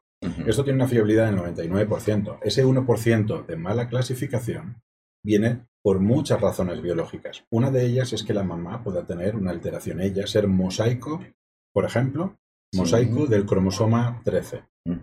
Y a lo mejor si es un mosaico de muy bajo grado, aunque la trisomía 13, que es el síndrome de Pato, que es una de las enfermedades que se suelen estudiar a nivel prenatal, aunque es devastadora, es devastadora normalmente cuando el porcentaje de células anormales es relativamente alto. Pero si es suficientemente bajo, puede no tener ninguna clínica o clínica tan suave que no la detecta, sobre todo si esas, células anormales distribuidas por el cuerpo no están en el cerebro, ¿vale? Y están en algún otro órgano que tiene un poquito de problemas, pero no se detecta. En esos casos, cuando la mamá ya sabe, porque viene de un ciclo de reproducción asistida o se ha hecho un cariotipo por cualquier cuestión médica, y ella sabe que es portadora de alteraciones genéticas, nosotros automáticamente las vamos a detectar. Y automáticamente esto enmascara cuál es la realidad del feto. Por lo tanto, es muy importante que aquellas mamás que ya saben que tienen esta condición, pues no vengan a testar. Luego, muy importante también son un grupo de mamás que, por ejemplo, tienen, que puedan tener obesidad. Cuando la mamá tiene esta condición, que es que son, tienen un peso muy, muy, muy elevado, lo que ocurre es que estas personas suelen tener mucho ADN propio en el torrente sanguíneo, por muchas razones. Primero porque son más grandes, suelen tener más volumen de sangre, eh, la contribución de ADN propio a la sangre suele ser principalmente por las células sanguíneas, ¿vale? Entonces esto lo aumenta. Se sabe que lo que es la grasa corporal también mueren muchos adipocitos por, por apoptosis y contribuyen, y eso al final lo que hace es bajar la cantidad de ADN fetal. Y por lo tanto podríamos tener una reducción tan grande como que fuera no informativo. Entonces, eso no quiere decir que las mamás obesas no puedan testar, pero sí que a nivel de la consulta médica tiene que quedar bastante claro que eh, la probabilidad de que le falle el resultado de la prueba y sea no informativo es más alta que una mamá que tenga peso. Esas quizás serían las eh, condiciones más frecuentes o la información más importante que deberían tener los radioescuchas a la hora de querer testar. Si ellos ya saben que tienen un cardiotipo normal, pues quizá este tipo de pruebas no son las adecuadas y si son con un peso, un sobrepeso o una obesidad muy elevada, pues que sepan que pueden testar, pero que pueden recibir un resultado no informativo de vuelta. Fíjate que hay una pregunta aquí, dice, ¿qué pasa si no le hacen la prueba del tamiz a mi bebé? Y bueno, pues yo yo la voy a modificar, bueno, porque muy, durante muchos años no lo hacíamos y no pasaba relativamente nada. La pregunta yo la cambiaría ¿qué pasa si le hacemos la prueba de tamiz a mi bebé? ¿Cuáles son las ventajas? Vamos, para no quedarnos en la negación y pasarnos al lado positivo de la pregunta. En el caso de los dos tamices o del neonatal. neonatal? Pues yo creo, eh, bueno, esta no, no dice, dice tamiz a mi bebé. Yo creo que, yo creo que el, eh, pues podemos dividir la pregunta en dos. O sea, ¿qué pasa si, si, si lo hacemos el prenatal y el, y el postnatal? La respuesta, la respuesta yo creo que puede ser bastante parecida en las dos. Es decir, si al final la idea de hacer un tamizaje a toda la población de mujeres embarazadas o a todos los niños que nacen la idea es poder tener información que es muy valiosa para el manejo clínico de esas enfermedades. Eh, y ese manejo muchas veces, muchas veces en el periodo prenatal, pues pasa o algunas veces pasa por parar los embarazos, detener los embarazos cuando son condiciones muy severas. o suficientemente severas como para que la pareja pueda decidir parar ese embarazo. ¿Eso qué impacto tiene? Eso el impacto tiene es que al final vamos a tener menos recién nacidos vivos con esas condiciones que pueden ser muy severas. ¿vale? Y por lo tanto, esa es la ventaja. La ventaja es que vamos a tener papás que aunque sean poco frecuentes, si tienen un síndrome de Pato, tienen un síndrome de Edwards, estos dos síndromes, por ejemplo, el síndrome de Down todo el mundo se hace una idea, quizá conozcan menos el síndrome de Pato y de Edwards, pero son síndromes que son devastadores, es decir, son bebés polimalformados y que suelen tener una esperanza de vida de uno o dos años. y esto psicológicamente es devastador para las mamás. Esto, poder detectarlo prenatalmente y detener los embarazos ahí, porque en realidad muy, muy, muy poquitos enfermos con síndrome de Pato Edwards evolucionan más allá de esa época. ¿vale? Muy poquitos. Hay case reports, hay casos descritos en la literatura que son rarezas. años. Rarezas, ¿vale? Entonces, eso es la ventaja de poder hacer un tamizaje prenatal.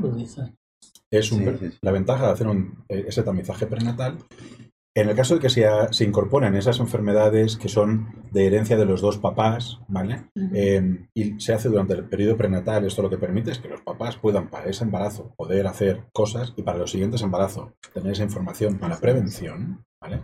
Y en el caso del tamiz neonatal, si nos fijamos ahí, la ventaja de hacerlo frente a no hacerlo es que vamos a tener bebés y un porcentaje, estábamos hablando antes de la estadística, por estadística esas enfermedades pasan pasan, a alguien le tocan. Y de tener esa información a no tener esa información cambia, que podamos mejorar mucho. No vamos a cambiar el número de bebés que nacen con eso, porque esas condiciones generalmente no se estudian a nivel prenatal porque no se puede, muchas de ellas, Pero sí que vamos a poder, como son tratables y accionables, ¿vale? Cuando pasan, saberlo con suficientemente antelación y tiempo como para poder tomar una acción, mejorar enormemente en muchísimos casos la calidad de vida en algunos casos es que hasta prevenir la enfermedad. Con lo cual también estamos bajando la prevalencia de la enfermedad que tiene un impacto tan, tan grande, ya lo hemos dicho, sobre la familia y sobre el sistema público de salud. Por lo mismo, si hacemos el prenatal y sale negativo, ¿se justifica después de que nace el bebé hacer el postnatal, el, neonatal? Sí, son complementarios. Por esto mismo que acabo de decir, es decir, son condiciones genéticas completamente diferentes y tú buscas un tipo de enfermedades prenatalmente porque son las adecuadas, estas no las vas a buscar después, porque, pero no por nada, sino porque son enfermedades que en la inmensa mayoría de todas ellas el bebé ya nace con una, con una clínica. ¿vale? Por ejemplo, el síndrome de Down. Cuando nace un síndrome de Down lo vemos. ¿Vale? Entonces, no tiene sentido hacer un tamizaje para síndrome de Down. Ya nace el niño y lo vemos. Lo mismo para un pató o un Edwards. Otras enfermedades genéticas. ¿vale? Sin embargo, eh, las enfermedades que están dentro del tamizaje neonatal, muchas de ellas porque son de novo, porque no se pueden abordar de manera no invasiva, ¿vale? Em, se tienen que hacer aquí y son perfectamente complementables una y otra. Ojalá en un futuro la ciencia y la tecnología avance tanto que seguro lo va a hacer, de manera que podamos hacer ese tamizaje directamente en el ADN libre que suelta la placenta y podamos ya tener toda esa información a nivel prenatal para poder tomar esas decisiones prenatalmente o para tener esa información y el pediatra o el neonatólogo ya le llega su informe, lo tiene dentro de la historia de la paciente porque le llegue diciendo, y este tiene, pues va a tener fenilcetonuria. y el médico ya lo sabe porque se ha visto ya prenatalmente. Oye, Mike, este, mira, hay una pregunta que está mandando, bueno, más bien dos preguntas está mandando mi esposa y les manda a saludar a los dos canales, a Eugenio, nuestro pediatra de cabecera. Este, la primera dice que si eh, sabemos que a edad mayor de la mamá, pues hay mayor riesgo de enfermedades, pero a edad menor, pacientes muy jóvenes, existe también un riesgo. Y la segunda pregunta, si con el test se puede este, mm, detectar diabetes o quién va a padecer diabetes en el futuro. No, no, no detecta ese tipo de, patologías. Ah, En cuanto a la primera pregunta, em, bueno, existe algún artículo científico que dice que en pacientes que son realmente jóvenes, estamos hablando de por debajo de los 18 años, pues tienen, hay como, hay como una balsa, ¿vale? Entonces una forma de, de así, ¿no? De increchando, entonces, que tienen un poquito más de probabilidad de tener cierto tipo de anomalías, por ejemplo, eh, pero no hay muchos estudios así. ¿eh? Hay una descripción de que puedan tener más eh, síndrome de Down o puedan tener otro tipo de síndromes, un poquito más que el grupo de las pacientes que están pues, entre los 20 y los 30 años o hasta los 35. Y luego a partir de los 35 ya sube, la probabilidad de ese tipo de enfermedades. Hay que mencionar que eh, Ingenomics hace el, el estudio, el test NICE, que se escribe NACE, eh, para el síndrome de Pato, causas y detección en el embarazo, mencionar que las características del síndrome de Pato es en el cromosoma número 13, que nacen con labio leporino, malformaciones craneales, malformaciones cardíacas y renales, retraso de crecimiento y profundo retraso mental. Y que su tiempo de vida es muy corto. ¿no? Eh, normalmente eh, superan el año solamente un 10% y dos, dos, la casuística dice que los que han logrado vivir más han llegado a los 10 años solamente. Esa fue pregunta de mi examen y la reprobé, ¿ves? Me hubieras dicho antes examen. Sí, pues, No, pero nada más para mencionarles, está bien, sí preguntan este, cuál es ese síndrome. y, y, vamos a decir de, Edward. sí, y otra frase del doctor que también vamos a acuñar, este, que el examen de sangre, el test, es una biopsia líquida. Eso nunca lo había escuchado. Qué buen, qué buen término. La sangre es un tejido. Exacto, exacto, una biopsia líquida. Al final pensad que, para que los radioescuchas también lo puedan entender, la sangre al final lo que hace es recoger muchas sustancias, y el ADN es una de ellas, de prácticamente lo está regando todo. Y al final eh, recoge mucha de la información, y a nivel genético también, de, del ADN de cada uno de los órganos que nosotros tenemos y lo tenemos reflejado dentro de, de eso. Y ya existen tecnologías que permiten poder identificar el ADN que estamos aislando, pues qué parte de ADN puede venir del hígado, qué parte puede venir del riñón, y aislarlo a nivel de... Imagínate. Eso en un futuro va... a Sí. este, oye, ¿ya hace algún otro tipo de estudios y genomics o solo estos estudios? Sí, tenemos. Tenemos varios estudios. esto como al principio le comentaba el doctor Miguel, ¿Sí? esto, es un laboratorio donde, donde tenemos pues tenemos varios estudios en los cuales está de la parte de la reproducción, ¿Sí? que es el estudio del PGTA. Ajá. Tenemos esto también varios estudios que depende de lo que el médico esté solicitando. Esto con Carlos Martínez, que es el gerente, él hace también una parte de asesoramiento y podemos ir eh, dándole el beneficio al paciente al médico de que pueda hacerse un microarreglo o se puede hacer ah, esto, otro estudio más específico, ¿no? En genética. Perfecto. Pero especialmente... Tenemos, tres, eh, bueno, unas líneas, tenemos tres, tres momentos. Uno es eh, preconcepcional, que está un poco más enfocado a la parte de eh, prevención. Sí. Justamente es de, la pata que cogemos en México. Sí. Tenemos muy poca eh, cultura de la prevención y ahí en esa parte preconcepcional tenemos un test que se llama de portadores, que es eh, que analiza eh, cierto número de genes que pueden causar enfermedades recesivas. En la parte preimplantacional hacemos el PGTA, que es el análisis de, la, de, la, cantidad cromosómica en una biopsia embrionaria. Esto trabajamos muy de la mano con las clínicas de reproducción. Nos mandan las biopsias embrionarias y analizamos la cantidad cromosómica, ¿no? O, la calidad.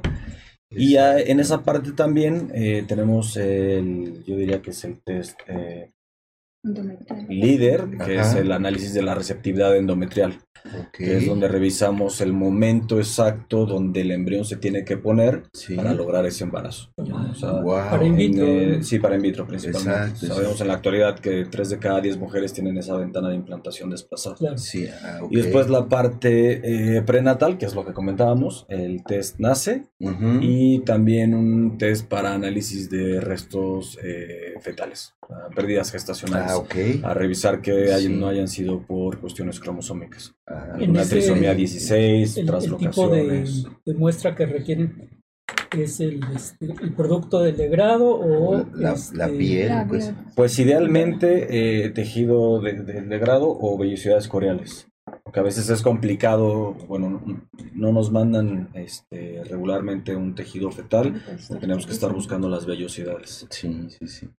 Wow, no, pues Entonces así el grupo, como lo estaba hablando Carlos, es el CGT, que le llamamos eh, parte de, de, quien pudiera ser el portador para sus niños. Sí. El PGTA, eh, lo que hablamos ahorita, que fue el NAS, el Memory Screen, en la parte concepcional y en parte postnatal. Y también ya la parte de receptividad endometrial, como le estaba comentando Carlos, que es un test muy amplio que tenemos, el ERA, es la parte de implantación, tenemos el EMA y el ALICE, que también es una parte de endometría, donde a algunos ginecólogos les interesa ver si la paciente tiene algún problema de flora bacteriana, alguna incomodidad en la cual está impidiendo a quedar en embarazo la paciente. Entonces ese es un estudio también que si en algún momento podemos abrir un espacio, también lo podemos hablar un poquito acerca de toda esta parte para las pacientes. Él es el director, el que autoriza, el que desautoriza, el que dice que sí. ¿no? Son temas, son temas muy importantes, sí, porque la... Porque Oye, ya se invitó, ya ves, ya, este, Robert, Porque las pacientes esto muchas veces les gusta,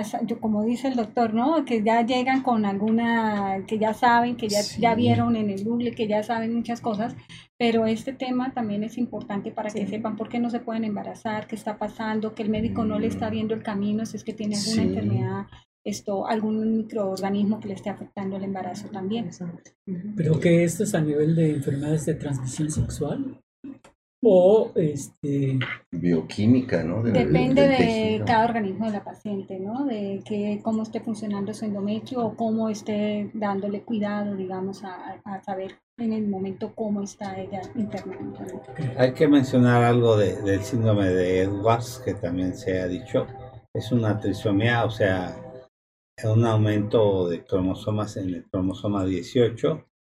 Son niños que nacen con cráneo pequeño, y eh, también regularmente con labio leporino, con polidactilia, o sea, con muchos dedos, sobre todo en los miembros inferiores, y con mandíbula subdesarrollada, retraso en la talla, o sea, de talla bajo, caída del párpado superior, ojos muy separados, efectos renales, desviación anormal de los dedos, episodios de ausencia de respiración, hernia inguinal, en la parte posterior convexa, manos apretadas, orejas bajas y pliegue simiesco y normalmente tienen una corta vida también. Qué barbaridad. Oye, pues entonces llama la atención de Igemonomics, que ahora sí que nos acompaña pre, trans y postnatal, ¿no? Los tres, las tres etapas de la vida. Es muy importante, si es uno de los síntomas más detectados, ese estudio también.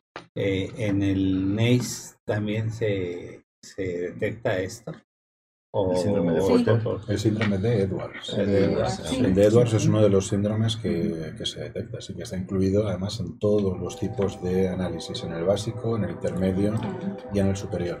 además el Edwards tiene una característica eh, que es muy importante, porque todo lo que el síndrome de Pato, por ejemplo, que es una de las enfermedades que antes ha, ha descrito el doctor, y se suelen presentar con bastante homogeneidad ¿vale? en el feto, el síndrome de Edwards tiene cierta tendencia a presentarse en lo que nosotros llamamos mosaicismo. Mosaicismo quiere decir que el bebé puede tener algunas células normales y otras anormales. Y esto lo que puede hacer es que todo lo que son síndromes que ecográficamente se suelen detectar muy bien, ¿vale?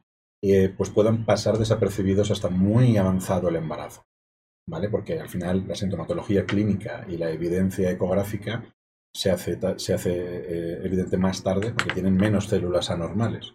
Entonces, lo bueno de este tipo de tamizajes es que podemos llegar a detectar anomalías incluso con niveles de mosaicismo realmente bajos también, ¿vale? En función del ADN placentario que tengamos en la sangre.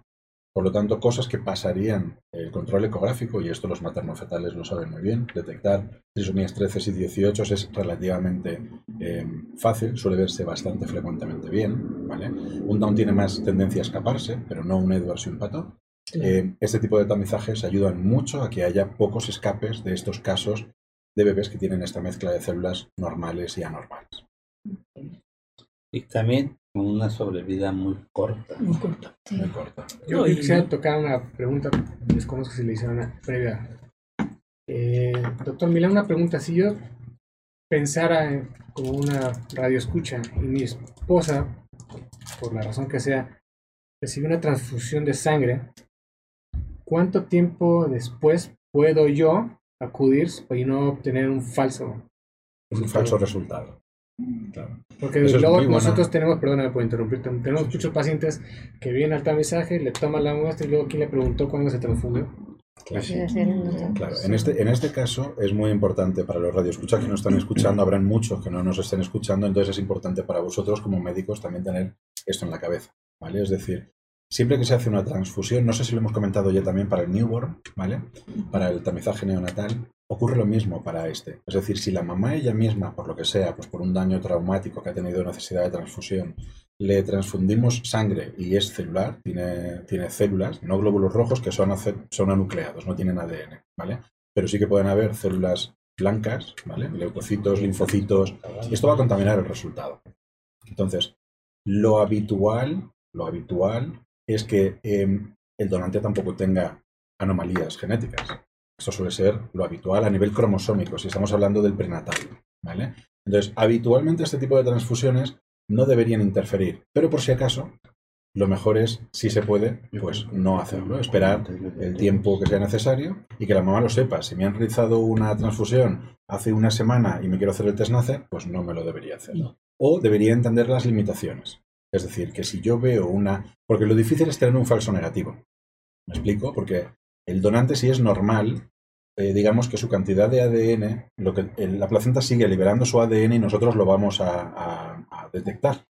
¿Vale? Es decir, siempre vamos a tener un 90% de sangre materna más donante y vamos a tener un 10% de lo que contribuye la placenta, porque la placenta no para de contribuir todo el rato. ¿Vale? Entonces, eh, que metamos ADN del donante y que tengamos un falso negativo va a ser muy difícil, muy difícil, ¿vale? Sí que puede pasar que el donante tenga un mosaicismo, que tenga parte de sus células anormales, muy raro, pero puede pasar, y que tengamos un falso positivo. Luego esto la mamá sí que tiene que entender lo que lo suyo sería no testar, pero si insiste, y hay mamás que insisten y dicen, yo no entiendo todo, doctor, pero me quiero hacer la prueba.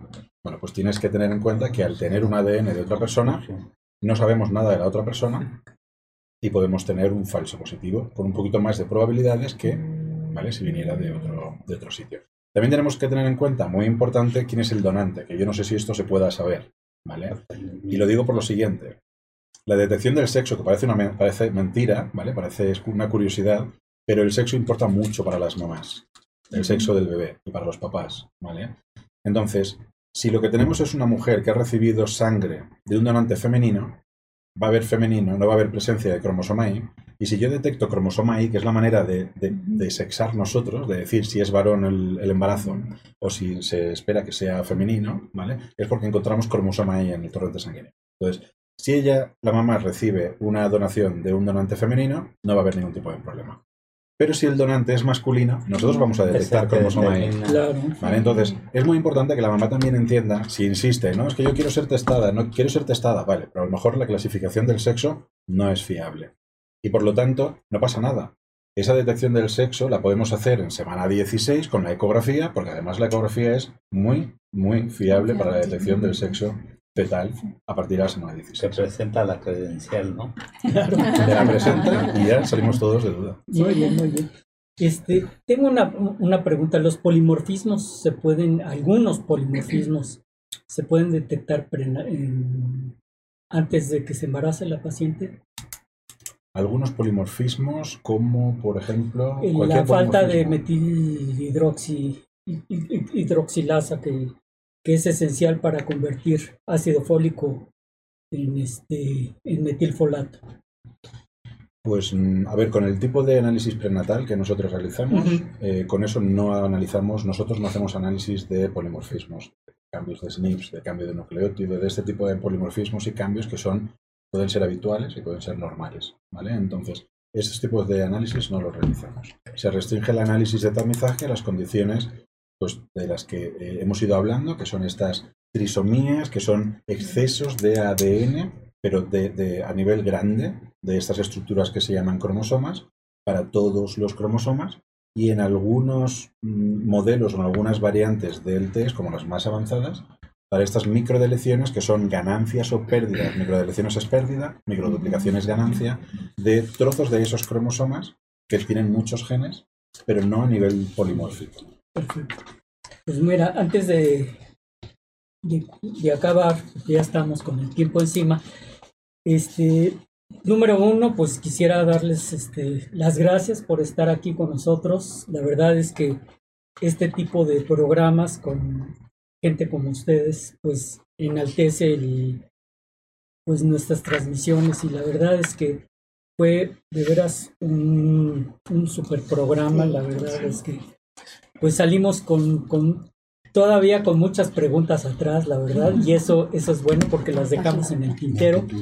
Y bueno, pues no sé si, si quieran concluir con este no sé si así algún, en orden algún mensaje algún, mensaje, algún, algún, saludo vayan ahí Genomis lo que ustedes quieran no, a ver, a ver Alicia, primero, primero quién? no no no ¿Ah, sí? los invitados, los invitados. Digo, invitados. Pues, muchas gracias ver, verdaderamente ha sido un bueno pues ¿no? Eh, están invitados pues prácticamente nosotros estamos aquí abiertos para lo que necesiten los médicos de aquí del Hospital Español Estamos muy contentos de que nos hayan dado este espacio para que los, las personas que nos están escuchando eh, ya tienen nuestros, nuestros teléfonos, los correos donde nos pueden estar preguntando también y de la mano vamos a ir trabajando ahí con el médico y la paciente. Entonces estoy muy contenta de este espacio que nos dieron, están, estamos casi completos, el doctor, el pediatra, los ginecólogos, en el tema que hablamos que era muy importante, que era el NASA y el New Screen, que era lo que yo quería que también se enteraran cada uno. Muy bien, Carlos. Pues nada, agradecerles el, el, espacio, eh, los comentarios, las preguntas a todos los radioescuchas y nada, que tengan ahí la, la, certeza de que pueden mandarnos un mensaje, un correo, este, a los que no, no, no, vieron la transmisión. Sí, está abierto para cualquier duda que puedan tener, pues bueno, si está en nuestras posibilidades la, contestaremos y si no vamos con los especialistas a donde sea, ¿no? A España, con Miguel Milán o con los directores que sean necesarios. Eh, los que no vieron, pues bueno, la transmisión, pues eh, nos pueden encontrar en genomics.mx eh, y el correo para dudas o para cualquier cuestión general con nosotros es info de información, infomexico arroba y eh, y nada más, agradecerles. Muchísimas gracias, este, Miguel. Pues, por, mi parte. Cerramos con broche de oro.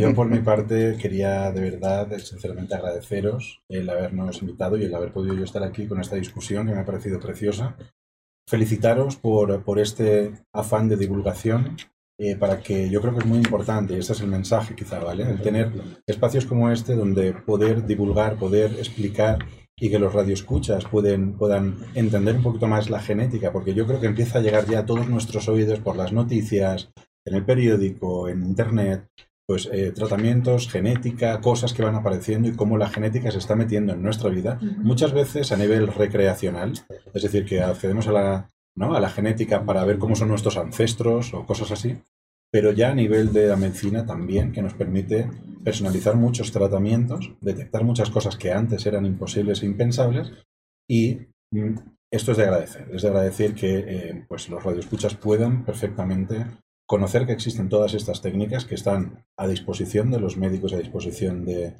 los pacientes para poder mejorar lo que es la calidad de vida y del tratamiento clínico de ellos. Muy bien, pues quisiéramos darte nuestros reconocimientos, pero por escrito. Muy bien, muchísimas gracias. De parte de, todo, el, equipo. Muy agradecido, es un honor, de verdad. Y, la verdad, no sé qué tiempo vas a estar en México, pero nos encantaría volverte a tener aquí porque realmente tener una gente con tu preparación y con tu calidad académica eh, sería muy importante después tener otro programa donde abordáramos otros temas sobre eh, la reproducción asistida, que es una de las cosas que más desarrollas en España, que es muy importante sobre todo porque es un tema muy controversial, muy importante que, habría que tratar. Encantados, estaremos encantados y, de poder estar y es un placer por tenerte aquí. Eh, pues aquí en el Hospital Español, que, que, es una representación de la comunidad española en México, donde la fundación nos permitió que tomáramos este espacio donde tenemos este estudio y somos considerados el mejor programa médico de la web y, donde se realizan eh, muy buenos programas. Y afortunadamente pues tenemos la fortuna de tener personas como tú, personas de alto nivel. Y pues gracias también a